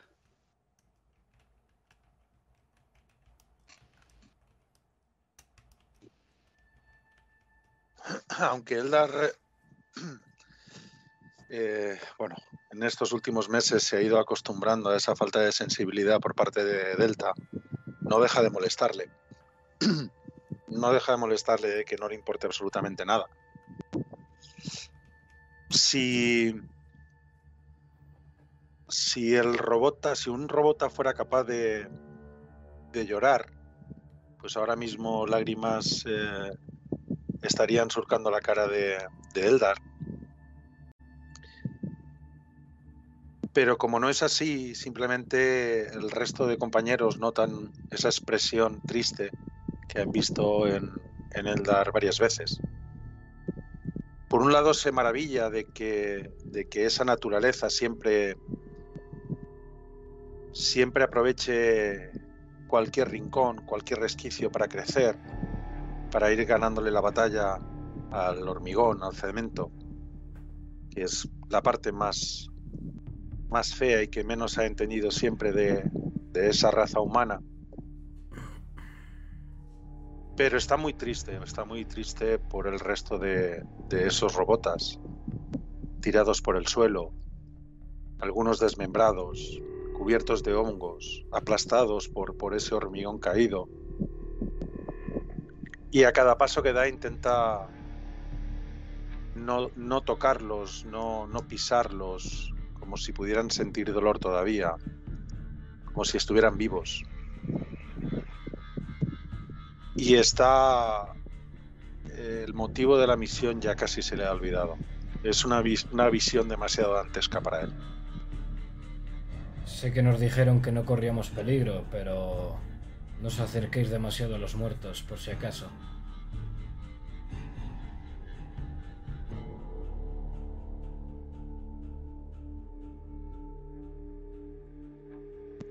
Quiero gastar un punto Isaac en la cadena de Daemir. ¿Puedo? Claro. ¿Quieres ¿Qué? añadir una ¿Qué? descripción? Sí, quiero. No, quiero. Quiero ese más 3 en cálculo. Porque Ah, vale, quiero perfecto. calcular la, la probabilidad de que ese virus todavía esté ahí y de que podamos ser o no ser infectados. Haz una tirada. Vale. Te vale la matemático. También ¿Cómo, la perdona? Te vale la profesión de matemático. Vale. Tres dados, ¿eh? De 10.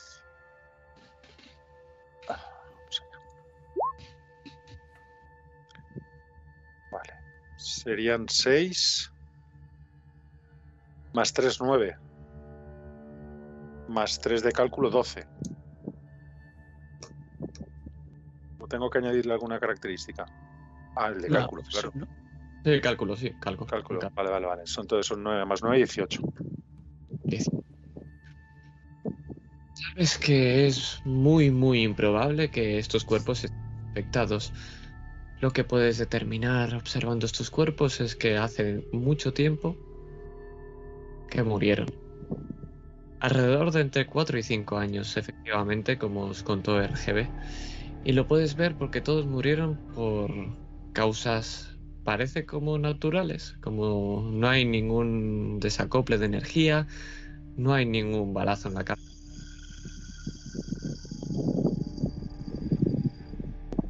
¿Te has muteado? No, no me he mutuado. ¿Escucha? Es que se, se- se te corta de vez en cuando, no sé por qué. Reinicio esto.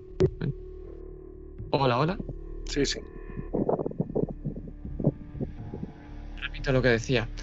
A partir de lo que conocen, podido observar, sabes que el rango de la muerte coincide con lo que dijo RGB y además puedes ver que la causa de la muerte no parece haber sido ni disparos, ni peleas, ni gastos de energía, es como si simplemente de golpe y porrazo se hubieran apagado. ¿Cómo actúa más o menos el, el propio virus? Sí, pero mi intención te era saber si, si ese virus todavía está en el aire, si puedo tener alguna forma de saberlo. Ese virus eh, se mantiene y se traspasa de robot a robot y solo se mantiene de 3 a 7 días. Sabes que hace mucho tiempo que esto dejó de estar infectado. Pues en ese momento le, le contesto lo que decía Hope. No os preocupéis, eh, no nos pueden infectar. Pero por respeto a ellos, a lo que un día fueron, no les molestéis. Solo Sí, tenemos está. que coger a uno, ¿verdad?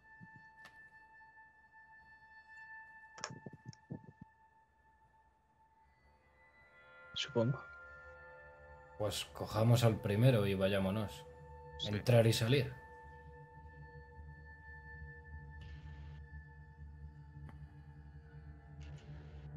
Y es que cuando te agachas a cogerlo, puedes ver, Delta, como parece que tiene un rifle en uno de esos cuerpos un poco enterrado.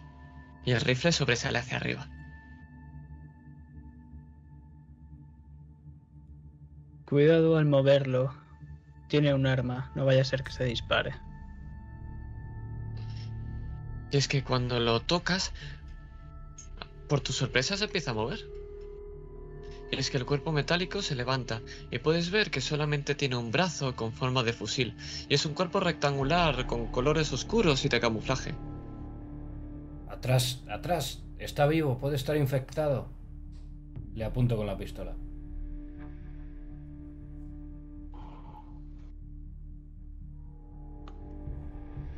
Robotas, bienvenidos a la ciudad Alexa 04.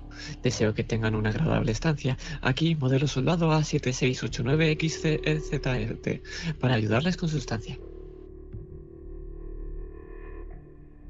Yo miro a Eldar. No. Nos dijeron que estaban todos muertos.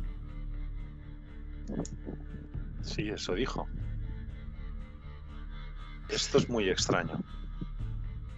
Algo no me Yo, bien. como, robot modelo soldado A7689XZT tengo dos funciones, la de darle la bienvenida a todos los ciudadanos y además proteger la propia ciudad de Alexa 04 Pero- ¿Protegerla de quién? de cualquier amenaza exterior. ¿Ha, ha reaccionado de alguna manera rara cuando le, ha- le he apuntado con la pistola?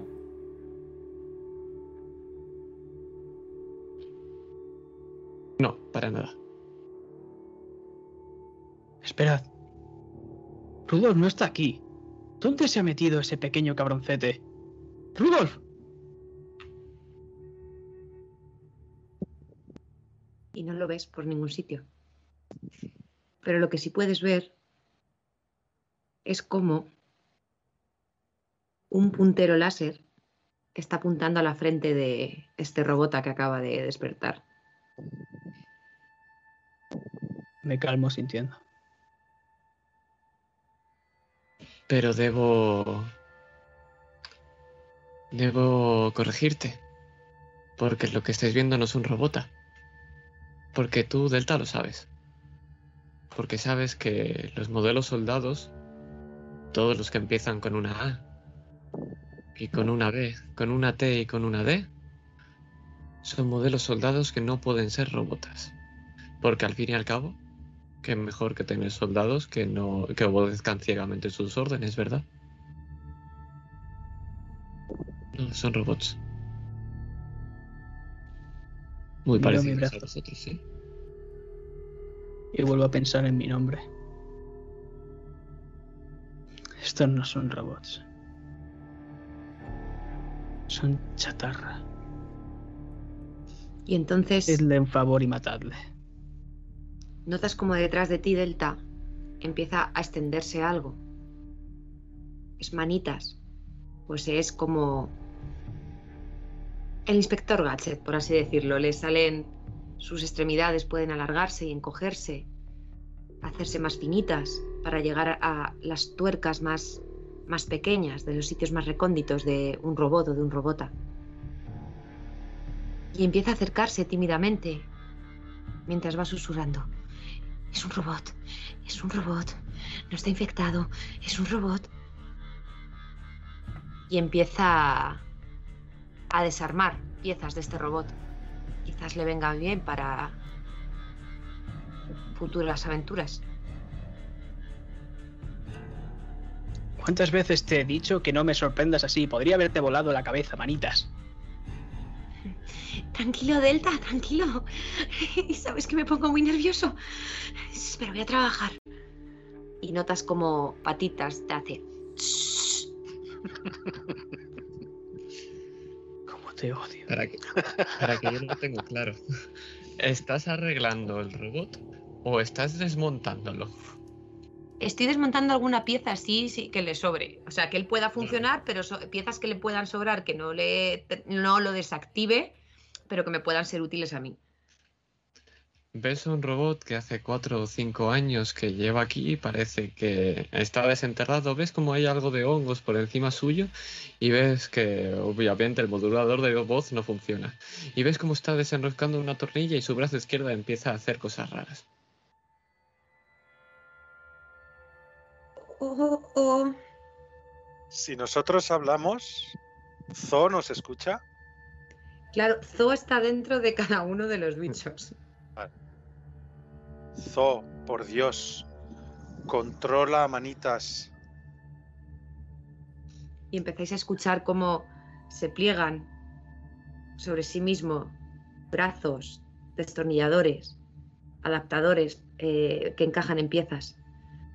Perdonad, me cuesta tanto cuando tengo que manejarlos a todos.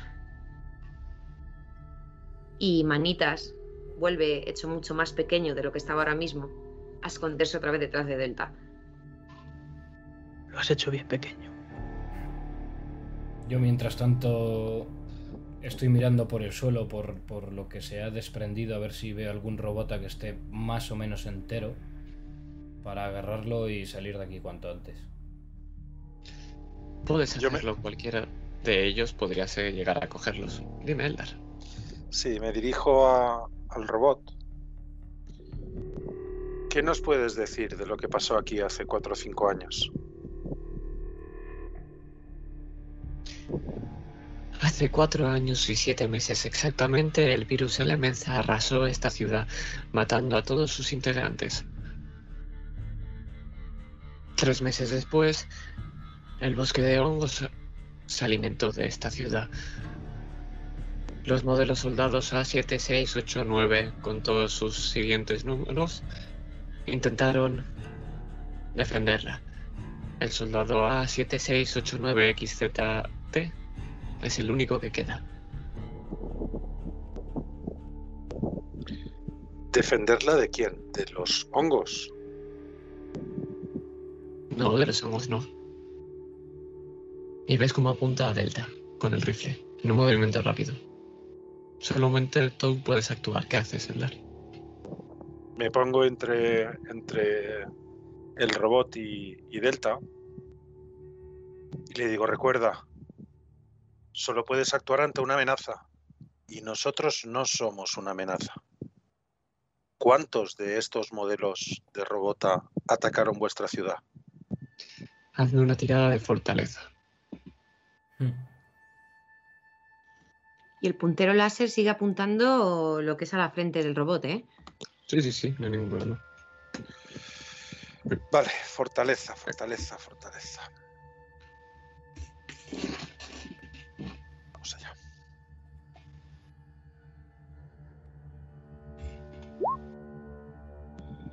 Un Vale, 6. Sería 6 y en fortaleza tengo 5. Serían 11. Un 11. ¿Qué tienes de profesión que podría ayudarte a parar a este robot que te está apartando él? Está empujando.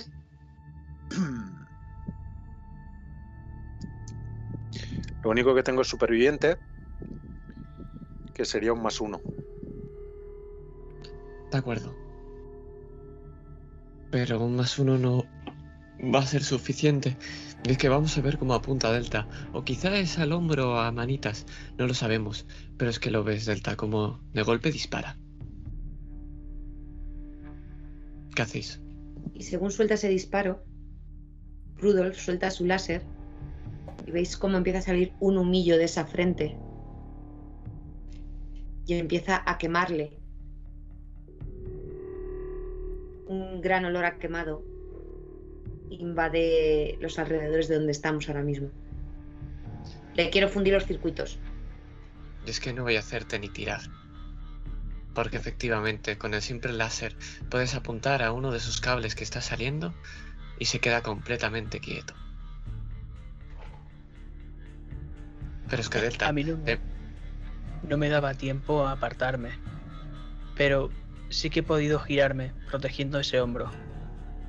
O tal vez para que no me den un punto vital a mí. No lo sé. Y es que lo has visto perfectamente en cuanto te has girado.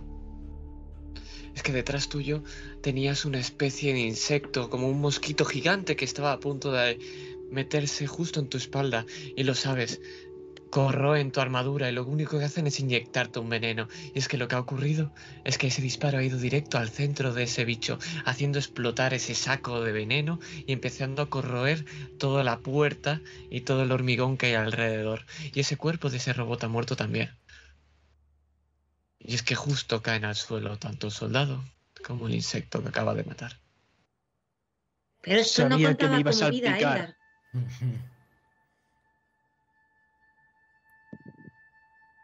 Y es que todo se hace silencio. Un, un incómodo silencio. Eldar no para de, de decir que no con la cabeza. No. No he entendido lo que estaba pasando hasta ver ese, ese insecto enorme. Pero ahora entiende perfectamente que, que ese robot comprendía que nosotros no éramos una amenaza. Aunque ahora mismo ni yo mismo estoy seguro de eso.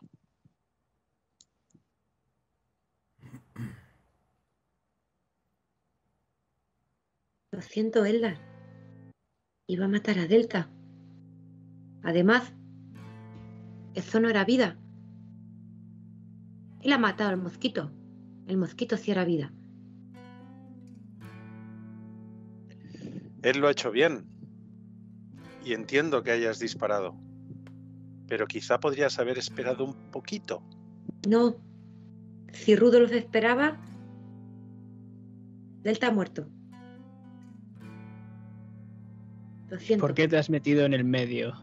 No hacía falta tu ayuda. Maldito abrazar árboles. No te preocupes, Delta. La próxima vez me lo pensaré dos veces. Yo me acerco, que estaba en una posición algo más retirada, viendo lo que pasaba. Sí que es verdad que me he puesto tenso cuando he visto que Eldar se ponía justo delante de ese arma. Y aparezco con un cuerpo de robota sobre el hombro, cargado. Bien. Vayámonos de aquí antes de que muera más robots o más bichos de esos. Es que justo cuando dices esa frase y das un pie fuera, puedes ver como cada vez todo esto es mucho más oscuro, pero de golpe, ves que no. Que para la hora que es debería ser prácticamente oscuridad, noche cerrada. Pero es que hay unas luces que empiezan a rebotar en los edificios, que nacen justo del centro, del suelo, de, de los propios hongos.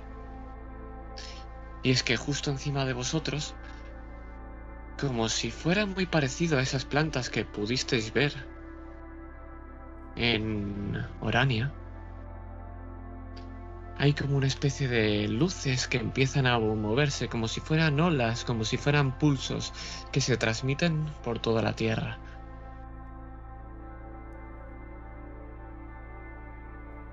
Y justo vosotros estáis encima. ¿Qué es esto, Eldar?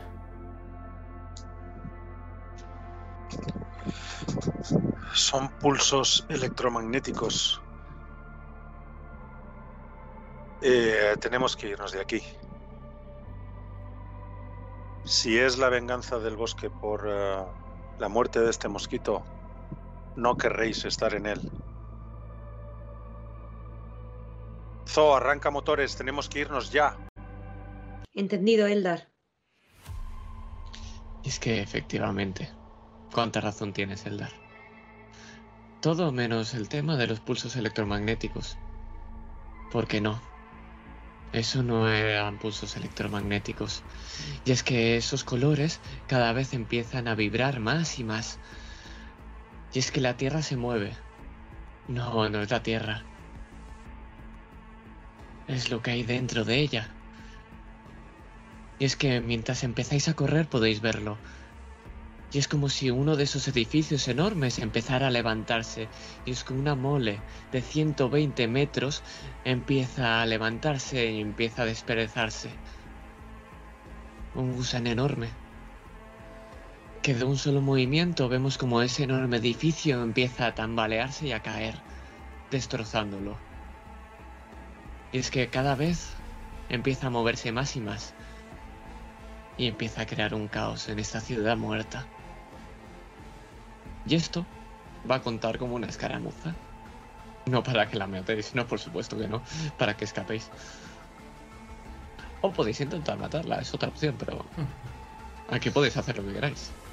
Zoo ha arrancado y está despegando y acercándose todo lo que pueda hacia la posición de ellos para luego desplegar algún tipo de escalera y que, y que suban. Hazme una tirada de destreza, vamos a ver cuán rápido vas a llegar allí. Gasto pasión. Gasta pasión. Contacto con Zo. Zo, maldita sea. Dile al Suri que mueva su culo y entre en la web, que elija ya por fin el color de ese lanzamisiles. Seis. ¿Seis más? Voy a gastar punto de carácter. No llego. Te lo O voy sea, a dar esta vez, pero tienes que hacerlo antes. Pero O sea, no, puedo, no puedo gastarlo ahora después de haber tirado. No, claro, no vale porque dices, ah, no, no, sería trampita. Te lo voy a dar porque lo necesitáis. Pero, eh, Vale. Lo gasto. Tiro. ¿Y puedo usar pasión con esto? Sí, puedes usar pasión. Pero me lo tienes que decir antes. Pues Claro. uso pasión. La pasión si la tengo controlada, Perfecto. decirlo antes. Antes 4 de 10. Vale, me quedo con un 8. Con un 8, Más destreza. Tengo 3, Sí. 11. 11. Ah, Piloto te vale también, si quieres Ya. sumarle. 12. Protector te vale. No, el protector no era de esto, era. Protector vale, era 12, de carácter. 12, 12 solo. Sí. Lástima. Pues te avisaré cuando llegues, ¿de acuerdo, Zo? De momento, el resto, ¿qué es lo que va a hacer? Yo, a, a pesar de que voy sobre un hombro cargando con el robota, corriendo como puedo, en mi otro brazo, en mi otra mano, ya he, he desplegado mi espada láser. Cualquier cosa que se interponga en mi camino de aquí hasta donde está Zo, eh, le voy a pasar la espada por delante sin, sin pensármelo dos veces. Eldar, ¿qué vas a hacer? Estás muteado. Pues estaba mirando. Estaba mirando porque quería hacer eh, eh, una magia. Pero no sé si me vas a permitir que la haga. ¿Qué magia quieres hacer? Creo que sé cuál quieres hacer, pero dímela. Eh, no, no es la que tú piensas, creo. Eh, quiero hacer la magia de salto. Porque me permite Ahora. dar un salto que, que que me haga recorrer 400 metros de altura. O sea, 400 metros. Hmm. Pero quiero hacer ese salto llevándomelos, o sea, empujándolos a todos. Solo puedes llevarte a uno de ellos. A los, robo- a los robots te lo dejo. O dejas a Delta o dejas a Hope. No, no hago ninguno de. No. Pues eh, nada, he- me he puesto a correr, eh, he cogido, he hecho que salgan mis dos brazos eh, robóticos para, para coger de ellos a, a patitas y a manitas, que eran los más pequeños y que no nos eh, retrasen, eh, para poder eh, ir hacia la nave lo antes posible. De acuerdo, ¿y Delta qué haces? Maldita sea, Rudolf, ¿quieres mover ese puto culo de aquí? Voy corriendo y le pego una patada como si estuviese jugando a fútbol americano y él es la pelota. Lo lanzo varios metros y empiezo a correr detrás de él. Este sí que es un buen viaje. Solo por eso voy a daros un más dos. No, mentira. Esto es una escaramuza. Os voy a dar un más dos por el plan que tenéis. Esto es muy sencillo. Vais a elegir un líder. ¿Cuál de vosotros quiere que sea el líder? El líder será el que tirará. Tápate, humos. Y gastar puntos si quiere gastar puntos. ¿Quién de aquí va a ser el líder? Zo no participa porque Zo está trayendo la nave lo más rápido posible. Un inciso, los puntos Isaac, una vez que lo gastas y me quedo ahí donde estaba, ¿me sirve para siempre o no? Puedes seguir moviéndolo y avanzando por la cadena. Pero si me quedo ahí, ¿me vale para todas las tiradas? No. Una vez lo usas, luego tienes que mover la otra. Solo puedes avanzar.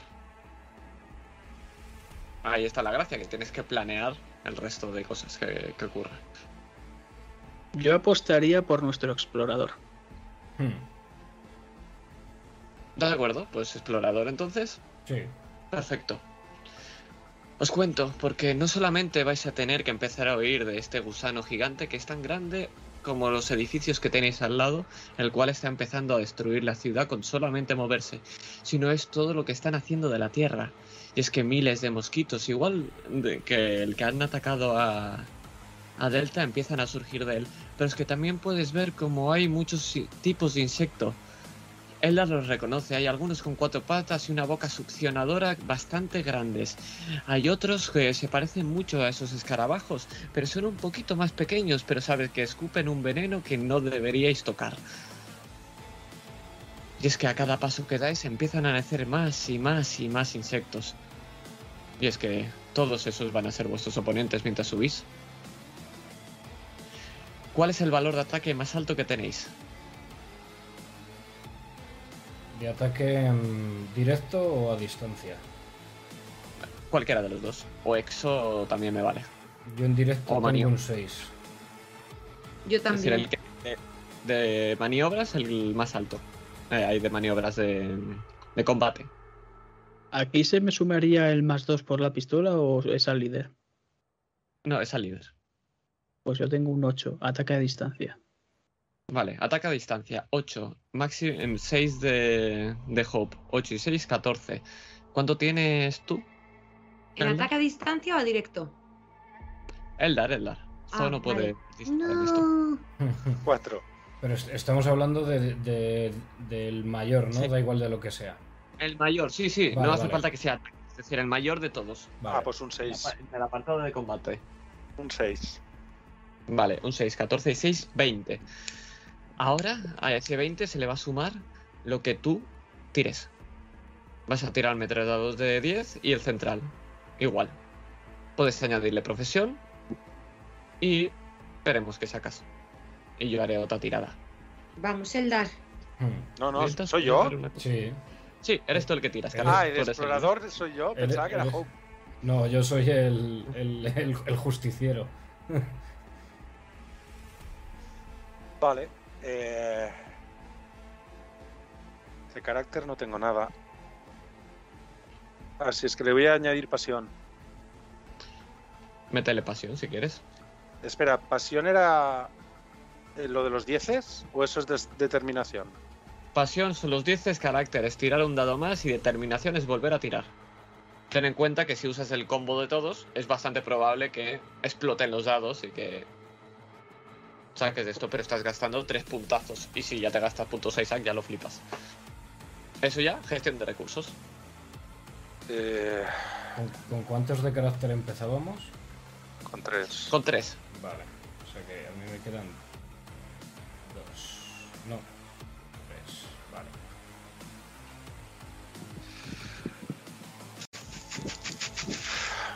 Vale, voy a utilizar pasión.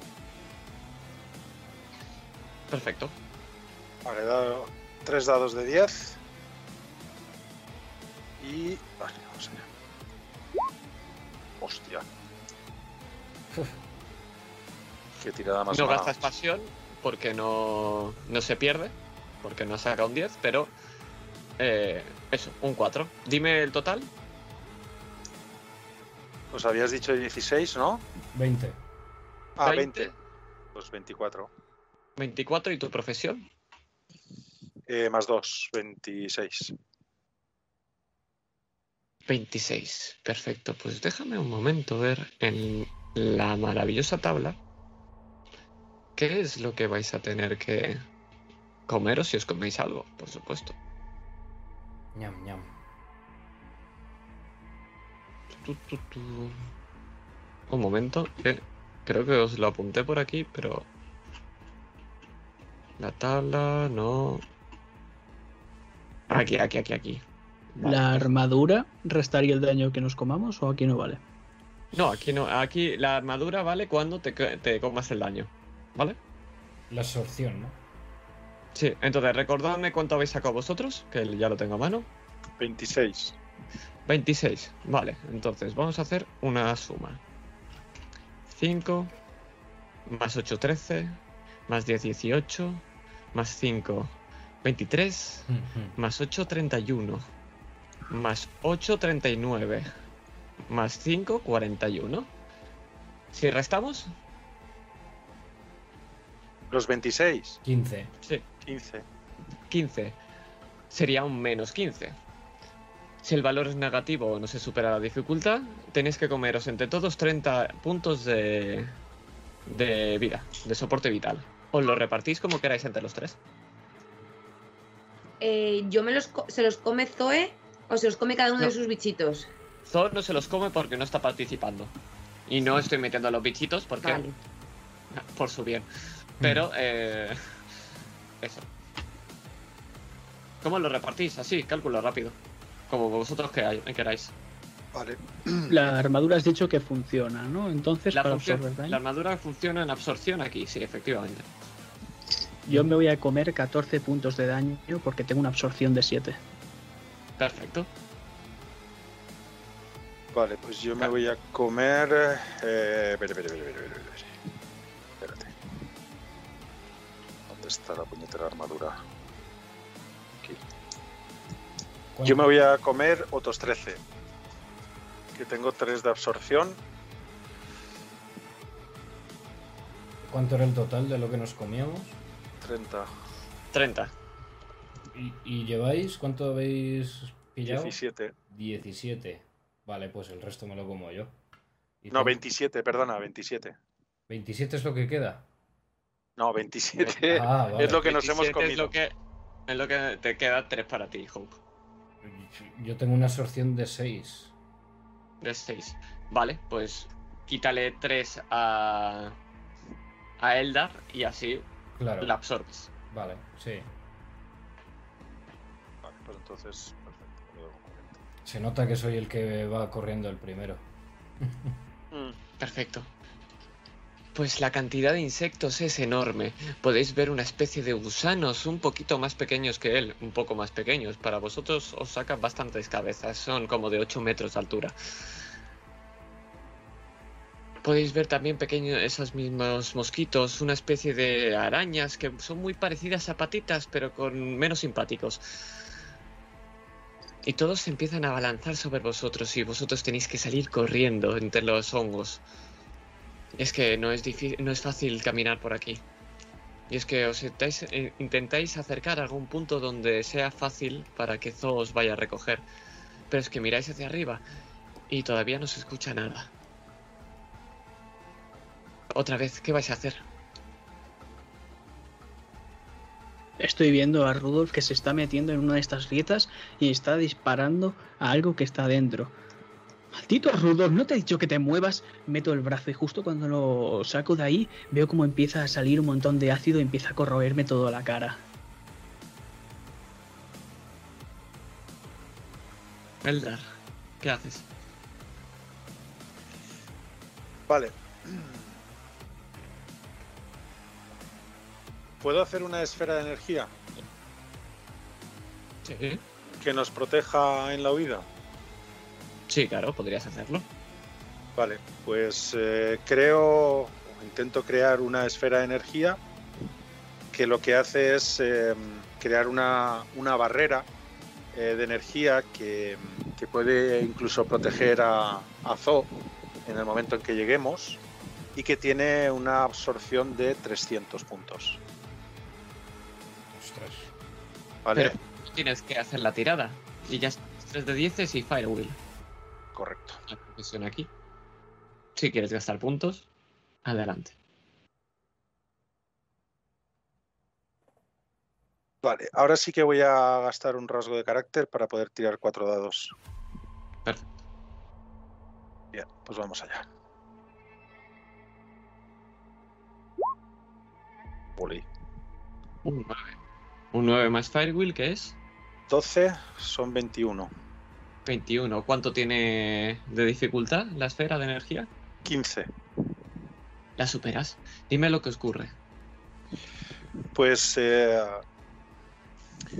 pues visto que, que ese ataque que nos, que nos están haciendo, esos ataques que nos están haciendo todos estos insectos, eh, y viendo que delante de nosotros he vislumbrado una manada de Pantix, que son esas esa especie de panteras que, que había comentado antes y que quizás sean uno de los animales, una de las criaturas más peligrosas de este bosque, mucho más que cualquiera de los insectos que nos está atacando, pues decido realizar una, una esfera de energía que nos, que nos cubre por completo a todos, eh, a todos los que estamos corriendo, a todos los que estamos huyendo de, de esta ciudad para, para, evitar que nos hagan más daño, para evitar, para conseguir llegar a la nave lo antes posible, lo más enteros posibles. Y, me concentro, intento evadirme de todo, me concentro únicamente en esa esfera, en, en que vaya, en que la esfera vaya al mismo ritmo eh, al que vamos nosotros mientras huimos, para proteger a todos mis compañeros. Y es que vemos esta enorme esfera con esa forma que empieza a cubrirse encima de vosotros. Y es que al principio esos insectos se asustan y lo podemos ver, cómo empiezan a dar la espalda, pero... Ay, cómo empiezan a, a retroceder. Pero es que los insectos parecen inteligentes y se colocan a la espalda de este escudo y empiezan a atacarle como si atacaran una pantera enorme por su trasero. Y es que poco a poco ese escudo empieza a ser mermado porque la cantidad que hay de insectos es enorme. Y lo podéis ver, como empiezan a arañar, a morder, a escupir. Y es que con ese último golpe se rompe. Tercer turno. Y estáis completamente rodeados. ¿Qué hacéis? Yo... Maldito cabronazo. Otra vez has utilizado la misma técnica. Justo en el último momento. Hemos visto cuando se ha levantado ese campo protector cómo se ha evaporado de mi cara todo ese ácido. Yo sigo por delante. Saco, un... sí, sí, sí, Saco una granada. Me la pongo en la boca la anilla. Abraza árboles. Estoy esperando tu señal. Dale. Clic.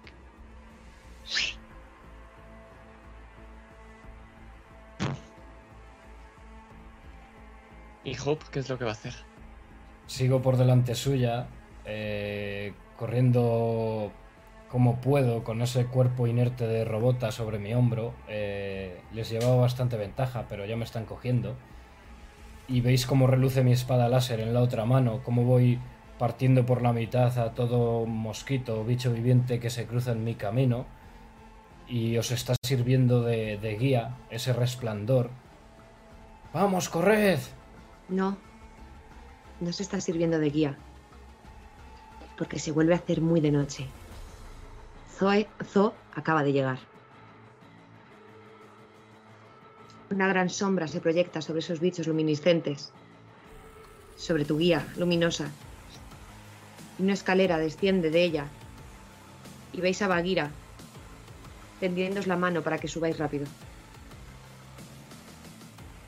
Guardo mi espada y agarro esa escalera o esa mano de Bagheera. Y mientras vemos Rudolf como sale volando hacia dentro de la nave. ¡Buen disparo!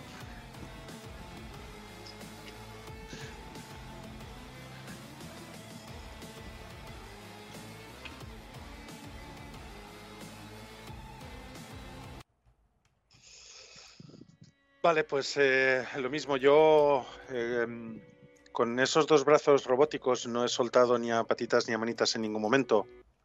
Eh, están bien, bien agarrados eh, eh, por ellos.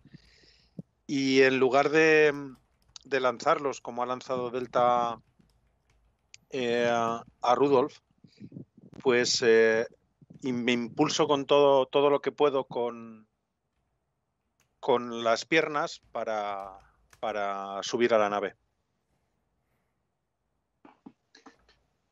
Es que en el último momento ves como uno de esos es- especie de cuadrúpedos con una boca succionadora sin ojos va a intentar alcanzarte y tragarte de un solo bocado.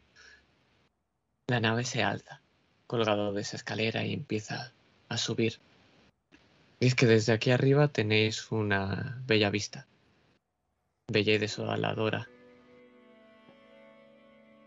Porque veis como este gusano gigante luminiscente está acabando con lo poco que quedaba de robota, roboteguidad, si quieres poner, de, de urbe. Y es que mientras os marcháis, veis como hay un rumor en los hongos.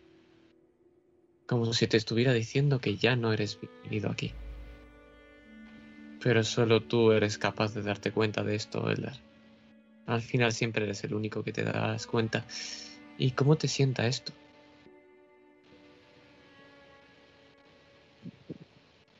Pues yo creo que es la primera vez, por lo menos que, tenga memoria de ello, em,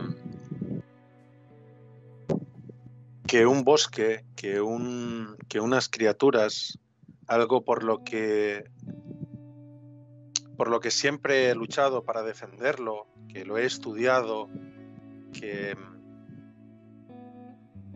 que ha formado parte de mi vida, he sido rechazado por ello. Me ha atacado, ha intentado matarme, ha intentado destruirme. Y me siento mal. Sé que no todos los bosques eh, son así. Sé que no tienen. Hay zonas que no son tan. tan proclives a esa violencia. Pero no me deja. no me deja indiferente este hecho.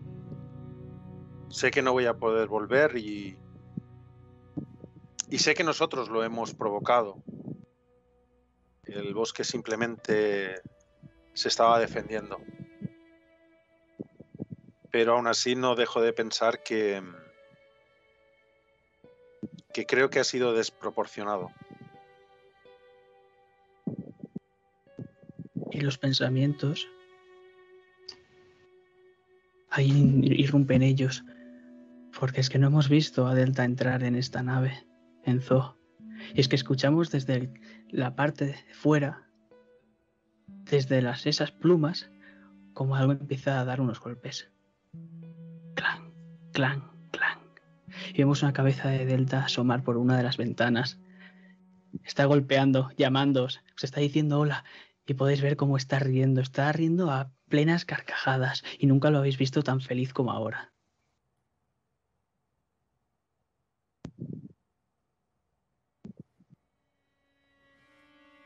¿Qué demonios hace este robot ahí fuera? Zo abre rápidamente esa ventana para que entre.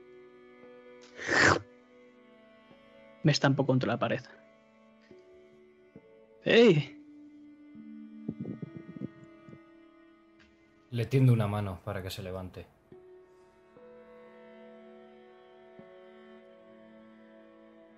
Ves que acerco la mano blanca, el brazo izquierdo, y por un momento dudo. Pero rápidamente cambio y te doy el negro. Me levanto, me sacudo el polvo. ¿Todo bien? Eso parece. Estamos todos enteros, que es lo importante. Una pregunta, Delta. Antes de que este robot disparara, eh, nombró que la auténtica amenaza, tras tres meses de, de expandirse el virus, fueron robotas soldados. ¿Sabes algo de esto? Solo sé que las primeras, los primeros robots estos que mantengan las A, B, C, D no son considerados robots. Poco más. Rudolf, ¿estás bien? Empiezo a acariciarle.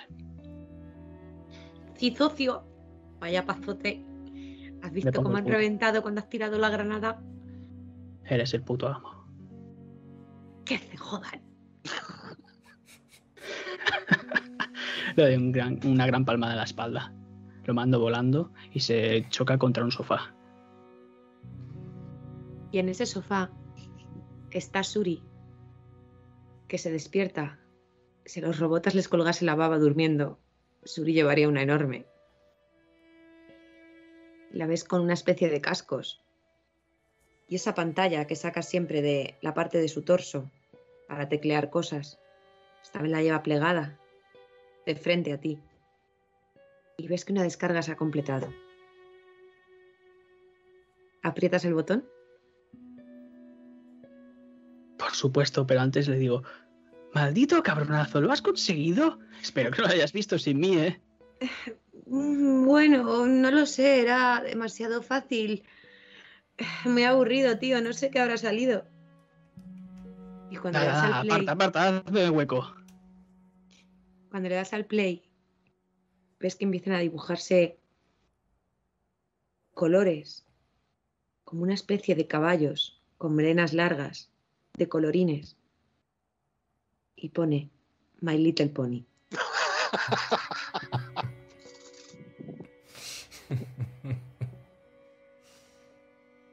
¿Qué mierda es esta?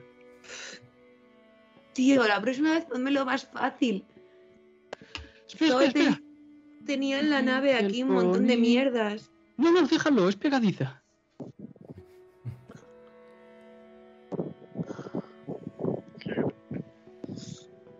Es que otra vez la familia está reunida y a salvo. Entrar y salir. ¿Ah, Hope? Hmm. Vuelvo a posar mi mano en el hombro de Eldar, estaba mirando cómo interactuaba Delta con, con Suri.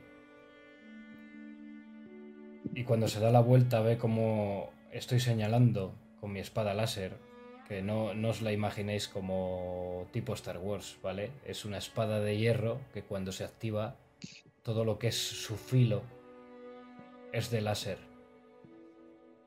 Ahora está desactivada, pero está señalando un cuerpo inerte en el suelo de la nave, a ese robota que he conseguido subir.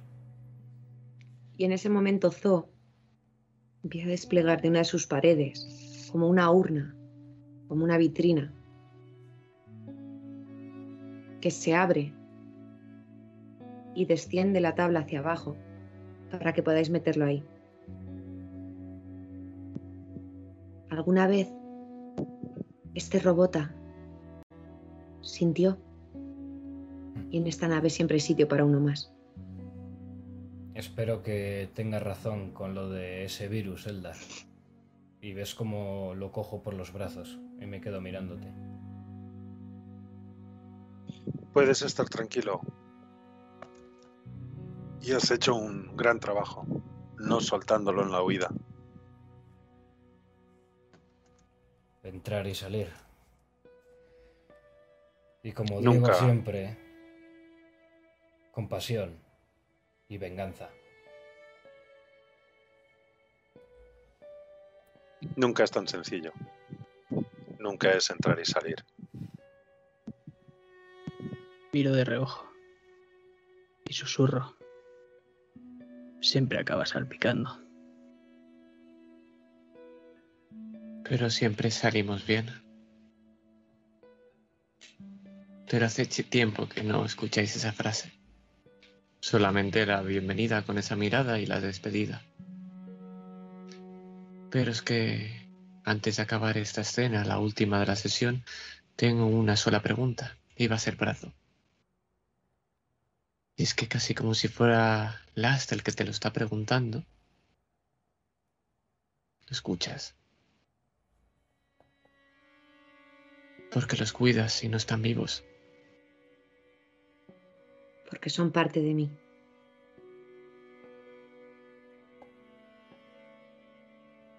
¿Y qué diferencia había entre ellos y ese modelo soldado que habéis dejado ahí abajo? No he sido yo. Ha sido Rudolf. Es. Es demasiado fuerte para controlarlo. Sus ganas de matar y de destruir a veces hacen que desaparezca. Tienen un poco de mí, pero no dejan de ser ellos. Pero nadie te está preguntando nada, Zo. Solamente son pensamientos que tienes en tu cabeza.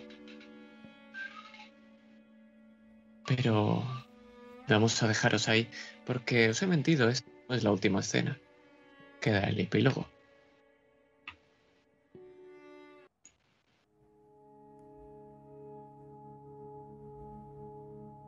Y avanzamos por un pasillo conocido. Ventana a la izquierda, pero esta vez la luz de la luna baña los cuadros de la derecha. Ahora esa parte más nítida brilla con más intensidad y se destaca todavía más por encima, como ese fénix rojo o como ese ojo azul. Y es que entramos en esa sala blanca que ha dejado de ser blanca, porque su pared frontal ahora está llena de escritos, de fórmulas. Es que poco a poco nos acercamos y es enorme, hay una cantidad enorme de fórmulas. Nos acercamos a una en concreto, muy muy cerca, lo suficiente como para ni siquiera sepamos qué fórmula es.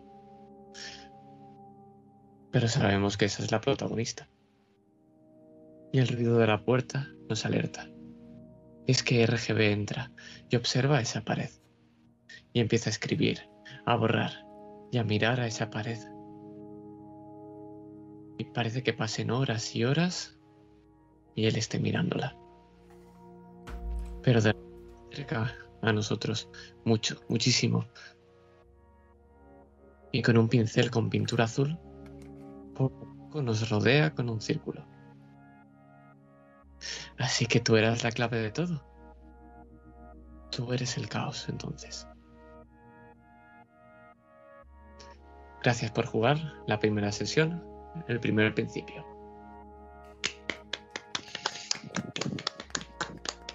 Ha estado genial. Me ha encantado. Sí, sí, sí, sí. brutal, brutal.